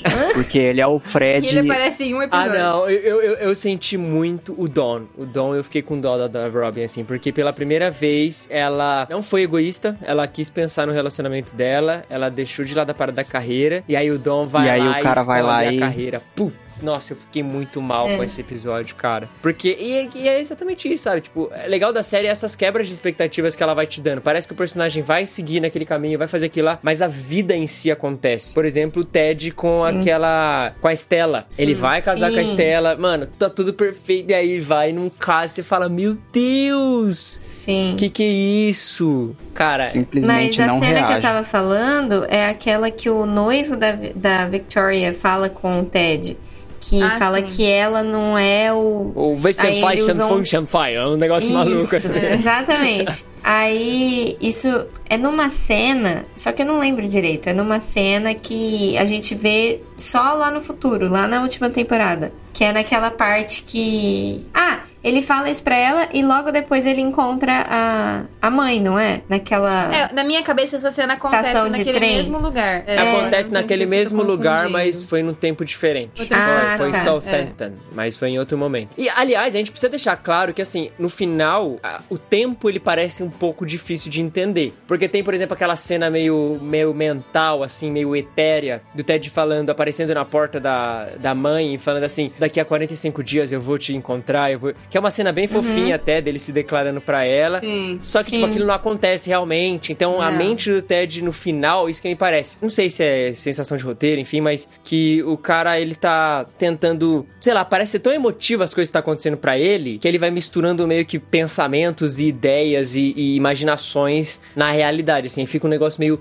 Eu, a primeira vez que eu assisti, eu não tinha entendido também direito como aconteceu. Eu só entendi os fatos. Mas como ocorreu e como foi, eu fiquei meio confuso. Porque é confuso. Sim, é verdade. Vocês já ouviram da teoria do roxo e do amarelo? Não. Não. lembro. Então, essa é uma teoria que ficou bem conhecida na época, que apontava que toda vez que a cor amarela aparecia na série, significava algo bom, e toda vez que aparecia algo roxo, né, um elemento roxo, significava algo ruim. Isso geralmente representado ali pelas roupas dos personagens, né? Então a gente tem, por exemplo, o amarelo, o guarda-chuva amarelo, que representa o Ted, e a, a mãe, né, a Tracy, e enfim. E aí toda vez que aparecia ah, alguém vestido de amarelo ou alguém vestido de roxo, significava algo bom que iria acontecer ou significava que aquilo que estava acontecendo era algo bom para aquele personagem. E o mais legal disso é que as cenas específicas assim que se a teoria estiver correta, apontam que as coisas podem ser diferentes do que a gente acha. Por exemplo, o final, a última cena de todas, quando o Ted aparece lá na casa da Robin com a trompa azul, final polêmico, é, tanto o Ted quanto a Robin, eles estão com elementos roxos na roupa, talvez significando que não é algo bom pra eles. Enfim, procure no YouTube. Vou mandar pra Mas vocês. Esse cara que fez essa teoria de cor aí é o mesmo que fez o do Breaking Bad? Ah, do Breaking Bad é, não é, foi o cara que fez, né? Porque do Breaking Bad o diretor falou que aconteceu. Não, ele- do Breaking Bad é proposital. Não, do Breaking Bad é genial. É Não, o cinema. que o Japa tá falando é que é uma teoria de um telespectador, entendeu? ah, Não é? tá, não é, É, nada de... não, então, assim, não foi confirmado, mas os fãs, eu mandei o link aí depois vocês verem. Os fãs ficaram procurando esses negócios e, encontrando coisinhas no roteiro ali. É bem massa, bem massa. It's gonna be legend. Wait for it. Tantrum! Tantrum! This is gonna be a major cleanup. Dairy. Legendary. Mas é isso, vocês querem falar do final e, e falar e, e destruir aí, sei lá? Porque o final é controverso. É. Eu não tenho problema, eu só vou dizer o seguinte, eu não tenho problema com a mina tá morta, com o fato dela ter morrido. Tipo, é é a vida, acontece. O problema é realmente, tipo, ele ir atrás da outra lá de novo, Sim. ao invés Concordo. de seguir a vida dele. Tipo, é uma coisa que já aparentemente já estava resolvida, porque a última temporada é sobre isso, de certa forma, ele deixando ela aí. é, E cara, aí ele volta todo. ainda faz aquela. aquele. aquela referência, né, da trompete, sei lá, que, que é aquilo no negócio azul que ele mostra pra ela Uhum. lá. Ah, cara, essa pra mim foi a coisa mais. Eu também não gostei, não. Mais Eu decepcionante. também acho que não, não tem problema o negócio da morte da mãe. Mas eu acho que eles cagaram demais com, esse, com assim, separar o, o Barney da Robin. Que eu acho que eles eram um ótimo casal. Sim, Tipo, eles tinham tudo a ver.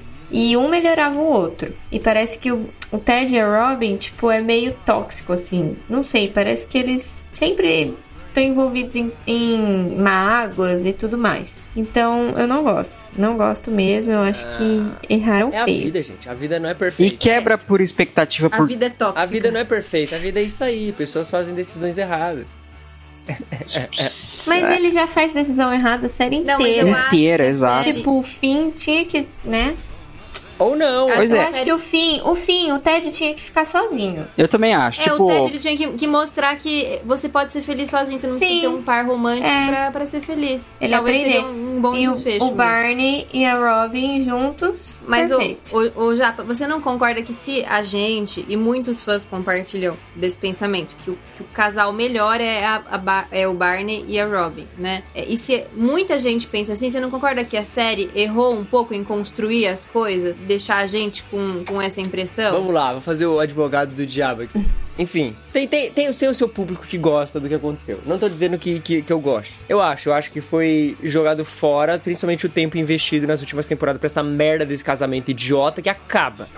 Pra mim, a minha raiva com The High Match Mother é isso. Eu chego nas últimas temporadas, eu não aguento ver as cenas dele naquele hotel idiota lá. E, e, cara, cada cena naquele lugar me dá asco, assim. Eu vejo uma cena que tem aquela parede branca, que é, é isso que fica na minha mente eu já tenho um nojo. Mas enfim, é, isso me decepciona. Investiram tanto tempo, tantas declarações incríveis, a declaração do Barney pra Robin, tudo, tudo. Dedicaram tudo isso pra simplesmente acabar e acabar por um motivo besta. Tipo, é, não tá dando certo. É, não tá dando certo. Então, beleza, vamos divorciar. Eu acho que isso sim, ok, eles erraram. Mas aí é, é o negócio. Tipo, talvez eles, eles poderiam ter tirado isso e não ter feito isso, sabe? Talvez eles deviam ter feito outra coisa. É o negócio que eu falei. Parece que o Ted, no fim, apontar essa parada pra Robin já tava. Sempre tinha pinceladas disso, sabe? Então isso não me incomoda, essa parada. Sim. Mas o, o- eu entendo quando vocês falam que o casamento, enfim, a gente tem que olhar o cenário que aconteceu. Então, sim, tá, isso foi um tiro no pé. Mas, sei lá, é tão difícil porque são tantos fatores. É igual, você olha os números e estatísticas, assim, as últimas temporadas, a partir da sétima, oitava ali, já tava um negócio caindo muito, que foi em comparação da terceira, da quarta, da quinta.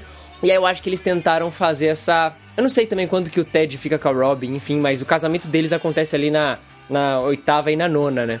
E aí eles tentaram fazer isso e eu acho que foi ruim, foi ruim sim, não acho que seja bom. É, e aí eu, novamente, eu não tô defendendo o final de Roy Match, eu tô defendendo que eu acho que o Ted ter ficado e ter ido atrás da Orb eu acho legal. Como foi feito? Uma droga. Assim, você fala que, e eu concordo com isso, que constru- o final ele foi construído a série toda, Sim. né?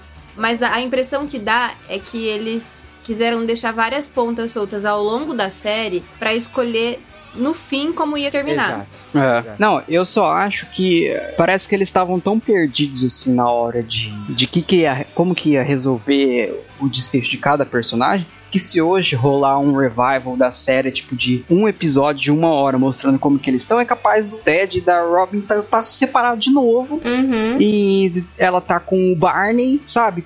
Tipo, tentando é, resolver as, as coisas que ficaram mal resolvidas. Eu acho. Pelo menos ao olhar do fã, de tão perdido que parece que eles Não, estavam. é, eu, eu eu consigo ver perfeitamente isso. Tipo, um revival com os dois separados. Ninguém quer o revival. Ninguém. Por favor, Não não, não, mesmo. não, tenha revival, eu acho que nem caberia. É, porque eu acho que o mote da série é justamente enquanto eles estão buscando a mãe, sabe? E tá atrás da mãe. Depois que encontra a mãe, e nesse sentido eu não acho. O pessoal reclama, ah, pouco tempo de tela, ai, blá blá blá. Eu não acho, eu acho que, tipo, cara, a série era apontada pra isso. E ficar vendo a mãe muito tempo, eu, não acho que seja necessário. Pra mim, foi bom. Eu até gosto, aliás, de como cada personagem vai conhecendo a mãe e vai. Isso eu acho muito, muito gostoso de assistir. Eu acho legal. Sim. E é legal também que, por mais que ela seja uma, uma personagem que foi incluída no grupo no fim da série, você é, simpatiza com Sim. ela também. Ela funciona Sim, ali, né? muito. Porque Sim. isso, isso poderia muito bem não acontecer, porque a série caminhou todas as temporadas só com aquele grupo de cinco pessoas, né? E aí, de repente, entra uma sexta que poderia não funcionar ali no meio, né? Mas ela funciona bem ali com É, eles, que foi, né? por exemplo, o caso da Vitória, né? A Vitória não aceitava que o Ted se mantivesse amigo da Robin. E a Isso. Robin,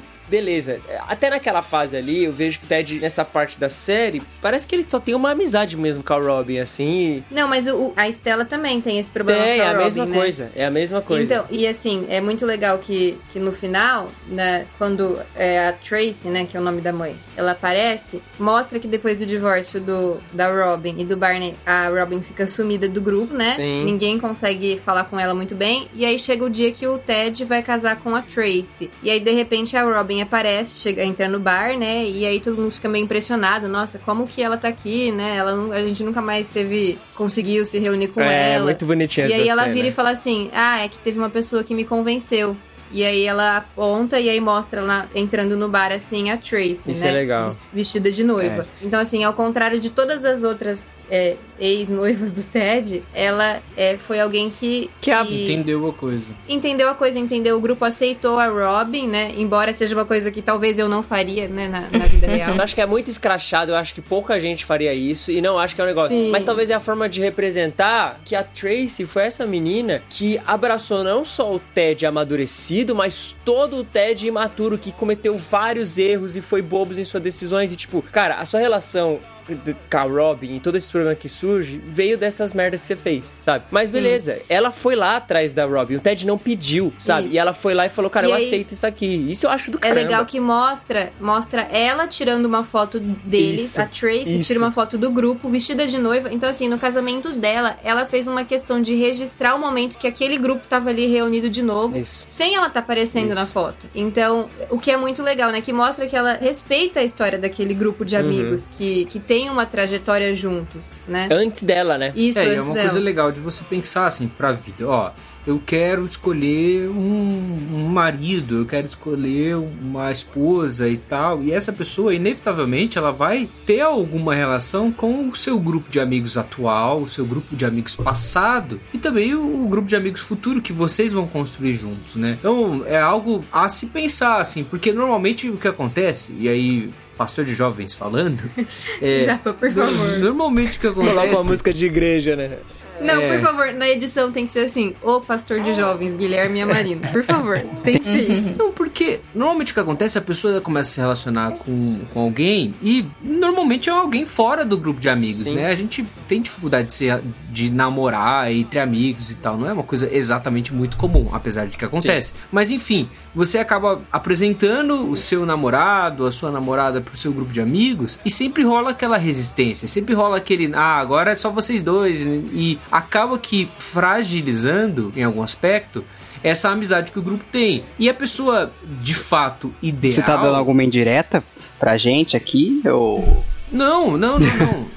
Tô brincando. Até assim, é um esforço que eu tive que fazer, e é um esforço não, não é tipo um esforço natural do ser humano, é, de conhecer um, um grupo de amigos novo e etc. Com vocês, por exemplo, com Bia, Lê, é, Gabi, com o Gabriel, com o pessoal da igreja da Isabela e a Isabela com os meus amigos. É, e isso é importantíssimo para um, um- um casal. A despeito de tipo, nossa, ó, vai ser os meus melhores amigos para a vida do tudo mais. Não, você vai amadurecendo isso, você vai crescendo essa coisa e isso exige uma certa intenção, exige um certo comprometimento e tudo mais. Mas o facilitador é tremendo quando a pessoa já entra desarmada pra amizade. Já entra assim, como a Isabela tava falando da Tracy. Ó, eu vou, vou dar vou dar o benefício aqui, porque faz parte da vida dela, faz parte da vida dele e eu vou conhecê-los. Vou, inclusive, me importar com eles da mesma maneira que ele se importa. Tem um conto de um dos reis de Númenor, lá do Contos Inacabados no Tolkien. Olha lá, eu vou dar um jeito de citar Tolkien. No Contos Inacabados do Tolkien chama Aldarion e Erendes. A gente vai falar disso mais vezes em outros podcasts, mas o Aldarion é esse cara que tem uma paixão tremenda por navegação e tudo mais, e a Erendes, ela tem uma resistência muito grande a isso. Ela é uma pessoa mais da terra mesmo, ela fica lá na ilha, é, go- gosta de florestas, etc e tal. Daí tem uma fala da mãe da Erendes pra ela.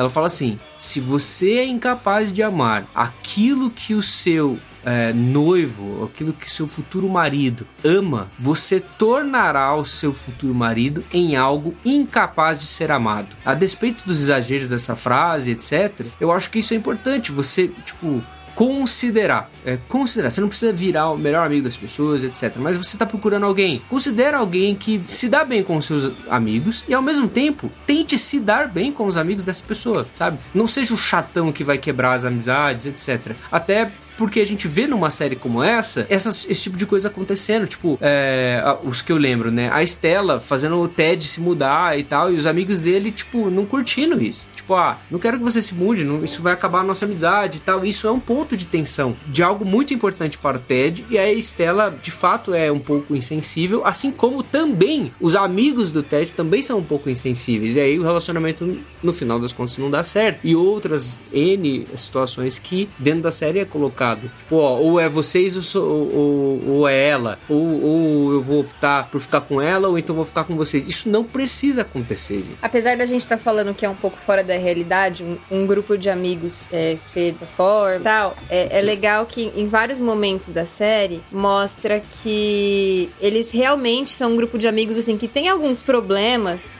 por exemplo, de limites, né? E isso ali na, naquele universo também acontece, não é só pra gente que tá assistindo. Então, por exemplo, tem a questão da- das, das intervenções que eles fazem, É, né? boa. Então, assim, você percebe que eles têm esse problema, né? E que isso é notado pelas pessoas. Outro exemplo, que é um- até meio escrachado, é quando o Marshall e a Lily perdem a virgindade e o Ted tá na beliche de cima, né? E isso é uma coisa. É, é o tipo de coisa que acontece na, na série inteira. E é legal que, tipo assim, isso não é mostrado com, com normalidade ali, né? Isso também é colocado de maneira um pouco. Ó, essa galera aqui tem um pouco de problema com isso, né? Sim, é, é- é mostrar todos os defeitos também, né? Sim.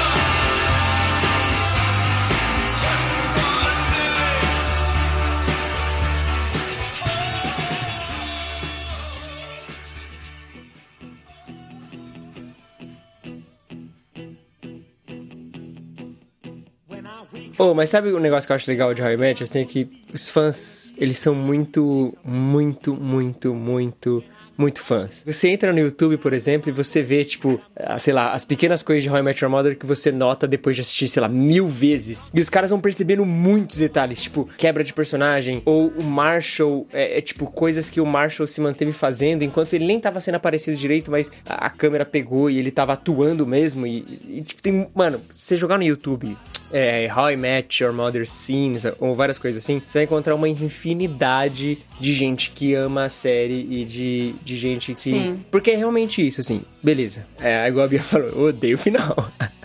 É, tem, tem esse problema. O final realmente é um fator a ser levado em conta e ele tira muito. Mas, cara, quando a gente olha uma série, eu acho que, principalmente em, em termos de série, eu acho que isso funciona bem. A jornada é, é muito marcante, sabe? E é diferente de um filme. A jornada, ela tá ali, cara. E, e, é muito, muito legal, assim. Por muito tempo, How I Met Your Mother foi a minha série favorita. Comfort Series, assim, de jogar lá na Amazon e ficar vendo. E episódios aleatórios. Aleatórios aço, porque, cara, é muito bom. Sim. É muito bom. Eu acho também que a gente tem que ser. Não pode descartar a série porque a gente não gostou do final, né? O próprio final de Friends, que é uma série tão clássica e tão memorável, não faz jus ao que foi a série. Tem vários né? defeitos. né? Eu, eu penso. É, é como o Japa tava falando, eu acho que The Office é um ponto fora da curva. Eu acho que encerrar um- um- uma série é, um- é um papel muito difícil. Porque é, é como eu falei já em um outro momento nesse episódio, né? Você tá acompanhando os personagens por anos. Você passou nove anos acompanhando esses personagens, se você assistiu enquanto tava sendo lançado, né? Uhum. Então, assim, é.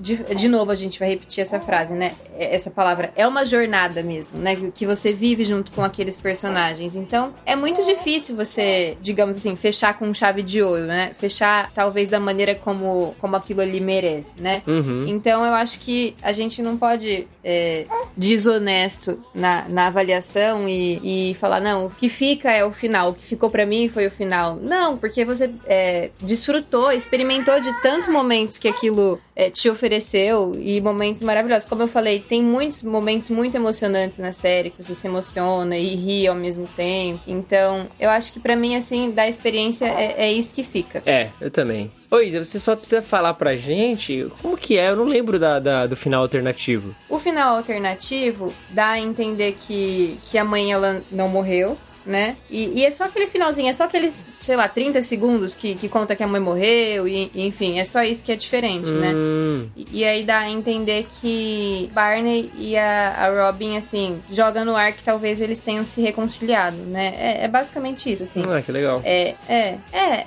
é, é, eu prefiro, assim, eu prefiro. Ah, é que, é, Acho que muita gente prefere. É um negócio que vazou, assim. Tanto que você nunca vai achar um vídeo oficial entendi. disso. Mas assim, é oficial, mas assim, nunca foi oficialmente postado. Foi entendeu? gravado, mas não, não foi lançado. É, é mano, é, é um, eu acho que é um final de séries, assim, é um dos series finale das séries que vai ficar sendo discutido sempre que alguém assistir, sempre que tiver novos fãs, porque, real, assim, é, fazer uma série é muito difícil, finalizar ela, então, deve ser um trampo, né, acho que no geral, finalizar uma história já é difícil, mas nesse caso, é, é- parece que foi muito complicado, e, e acho que, É. independente do final, acho que nunca vai agradar todo mundo, assim. Esse que acho que os caras também acho que tem que entender, né, velho? Sempre vai ter alguém que, que não vai gostar. Agora, só não precisava fazer aquele casamento ser tão longo, cara. Nossa.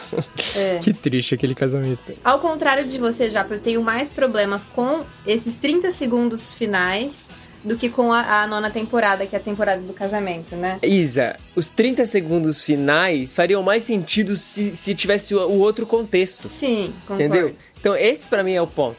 Pra mim, eu, eu entenderia. Pra mim, é que assim, pra mim, o final mesmo, o final da série, é o Ted terminar com a Robin. Isso, isso, isso desde o começo já tava lá. Como você falou, os filhos falaram isso lá no, no- desde aquela cena 1, que eles gravaram lá nove anos antes. Sim. Então, pra mim era isso. O problema foi todos os caminhos. Por exemplo, o Ted ter ficado com ela, logo depois dela ter divorciado do Barney, depois de tudo que eles passaram, sabe? Pra mim, se não tivesse a parada do Barney e da Robin, ou, ou tivesse sido feito de outra forma, sem eles casar, sei lá, um outro jeito, talvez funcionaria melhor. Porque, mano, a relação do grupo depois disso não foi a mesma, tá ligado? É, o grupo fica né? Assim, não tem como Tem. manchar, né? Ah, Tanto que. Mas isso é mostrado na série, né? Isso é mo- mostra que, tipo assim, o relacionamento deles não foi mais o mesmo, Uhum. né? A Robin, ela desaparece ali do grupo e tal. Então, é problemático e é colocado como problemático ali também, é, né? É, é. Ah, cara, mas eu acho que é uma das must watch, assim. é, você tem que assistir pelo menos uma vez. E assistir tendo em mente. Acho que no geral, acho que,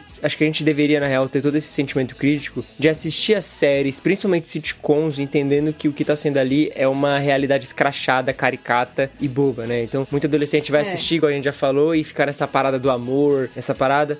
Mas é de ser crítico com o negócio e tentar ver vários elementos ali, várias outras coisas, porque essa série tem. E se você quer ter uma É. boa aula de roteiro, uma boa aula de montagem, uma boa aula de easter eggs. Se você quer Sim. ter easter eggs e coisas pra você ficar caçando depois você assistir, How I Met Your Mother é um prato cheio, porque os caras são bons demais. Os caras são muito bons. Uma coisa que eu acabei de, de lembrar é que o final ele não dá a entender isso, não é o final que dá a entender isso, mas algumas coisas que o Ted fala pros filhos ao longo da série é que ele é, sempre manteve, com, pelo menos ele, a gente não sabe se o grupo continuou unido daquela maneira, aparentemente não, mas parece que o Ted sempre teve muito contato com a Robbie, tanto que ela, é, por exemplo, tem um episódio de Thanksgiving que é o- a primeira vez que eles passam é, Thanksgiving juntos, né? E aí o Ted fala assim: é por isso que toda vez a gente passa essa data na, na casa da- do tio Marshall, alguma coisa assim, ele fala. Uhum. A Robin, ela também sempre aparece. é, tem um episódio lá que o Ted fala assim que a Robin, ela sempre apareceu nos desenhos dos filhos do Ted. Então, eu acabei de lembrar de, né? Assim,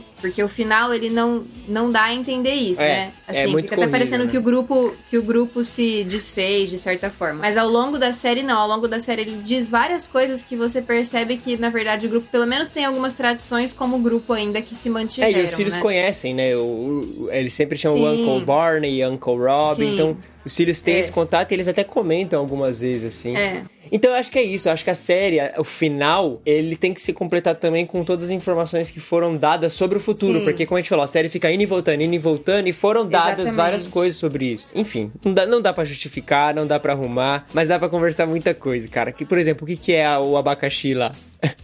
É, não revelou, né?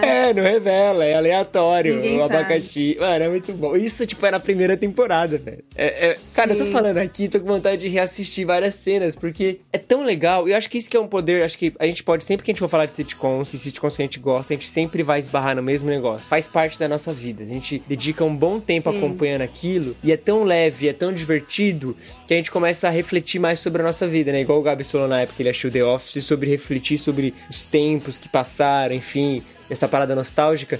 E acho que I Met tem essa parada. Sempre que eu assisto assim, eu fico, óbvio, levando em consideração as proporções devidas, assim, mas eu fico colocando e me vendo com os meus amigos, me vendo com a minha galera, e vendo como as coisas vão avançando, sabe? E, cara, sitcom é, é o meu gênero de série favorito de todos os tempos. É, eu adoro e, I Met tá na lista. Qual vai ser a próxima, hein, Japa? A gente vai falar. Ó, se depender de mim. se depender de mim, eu falaria. Seinfeld. Eu falaria de Seinfeld. Mas talvez eu deixasse pra um episódio especial. Não sei. O que, você acha aí? Qual que vai ser? Qual vai ser, Gabs? Ah, eu acho que pode ser. Por mim pode ser também. Qual outra que tem? Friends, Modern Family. Modern Friends. Family, Community. Ó, ó, o Gabs.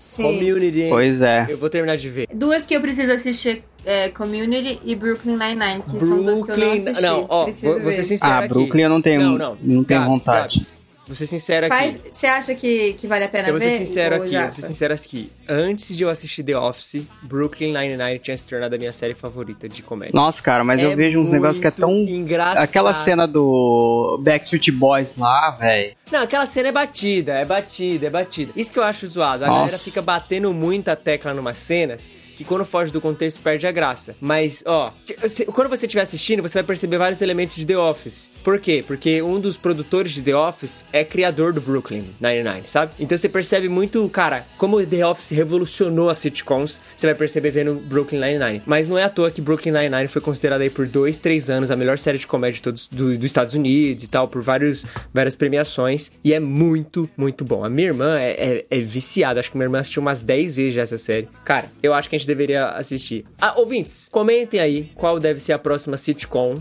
E não vale Friends.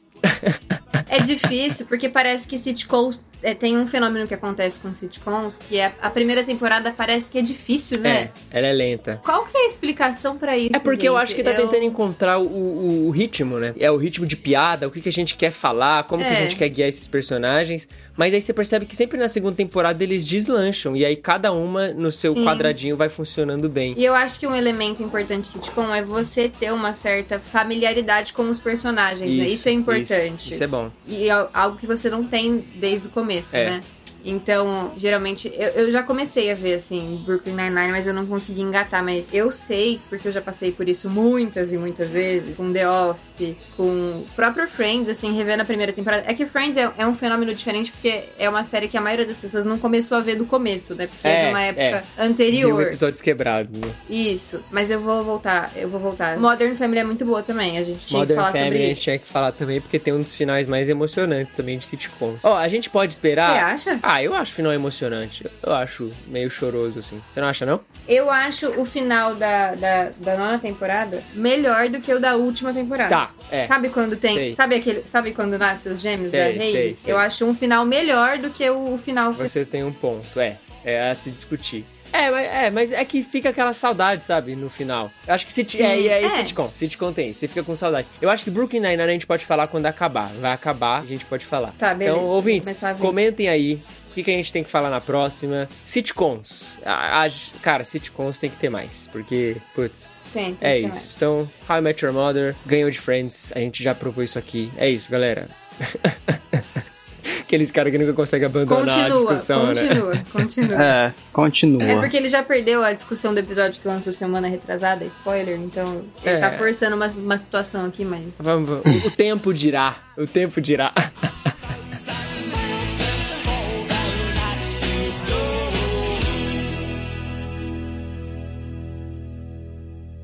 É isso, esse foi mais um episódio do Contemporama. Se você gostou, assine pelo Spotify, na Apple Podcast, no seu agregador favorito. Deixe um review, uma avaliação, porque isso ajuda muito a gente a subir nos charts e ser encontrado por outras pessoas. Você pode também mandar o Contemporama para aquele seu amigo, familiar ou pessoa que você gosta e apresentar aí esse universo e, e essa família e trazer eles para perto da gente também. Agora o nosso grupo no Telegram é aberto, então você pode encontrar o link aqui na descrição se você quer fazer parte da nossa comunidade lá no Telegram e conversar sobre inúmeros assuntos com o pessoal lá, que é muito massa. Você pode se tornar também um assinante e fazer parte do Clube Contemporâneo, nosso grupo secreto lá na Hotmart Sparkle e receber semanalmente episódios extras. Link também no post. O Contemporama é um podcast semanal e por isso nós nos vemos na semana que vem. Um até breve.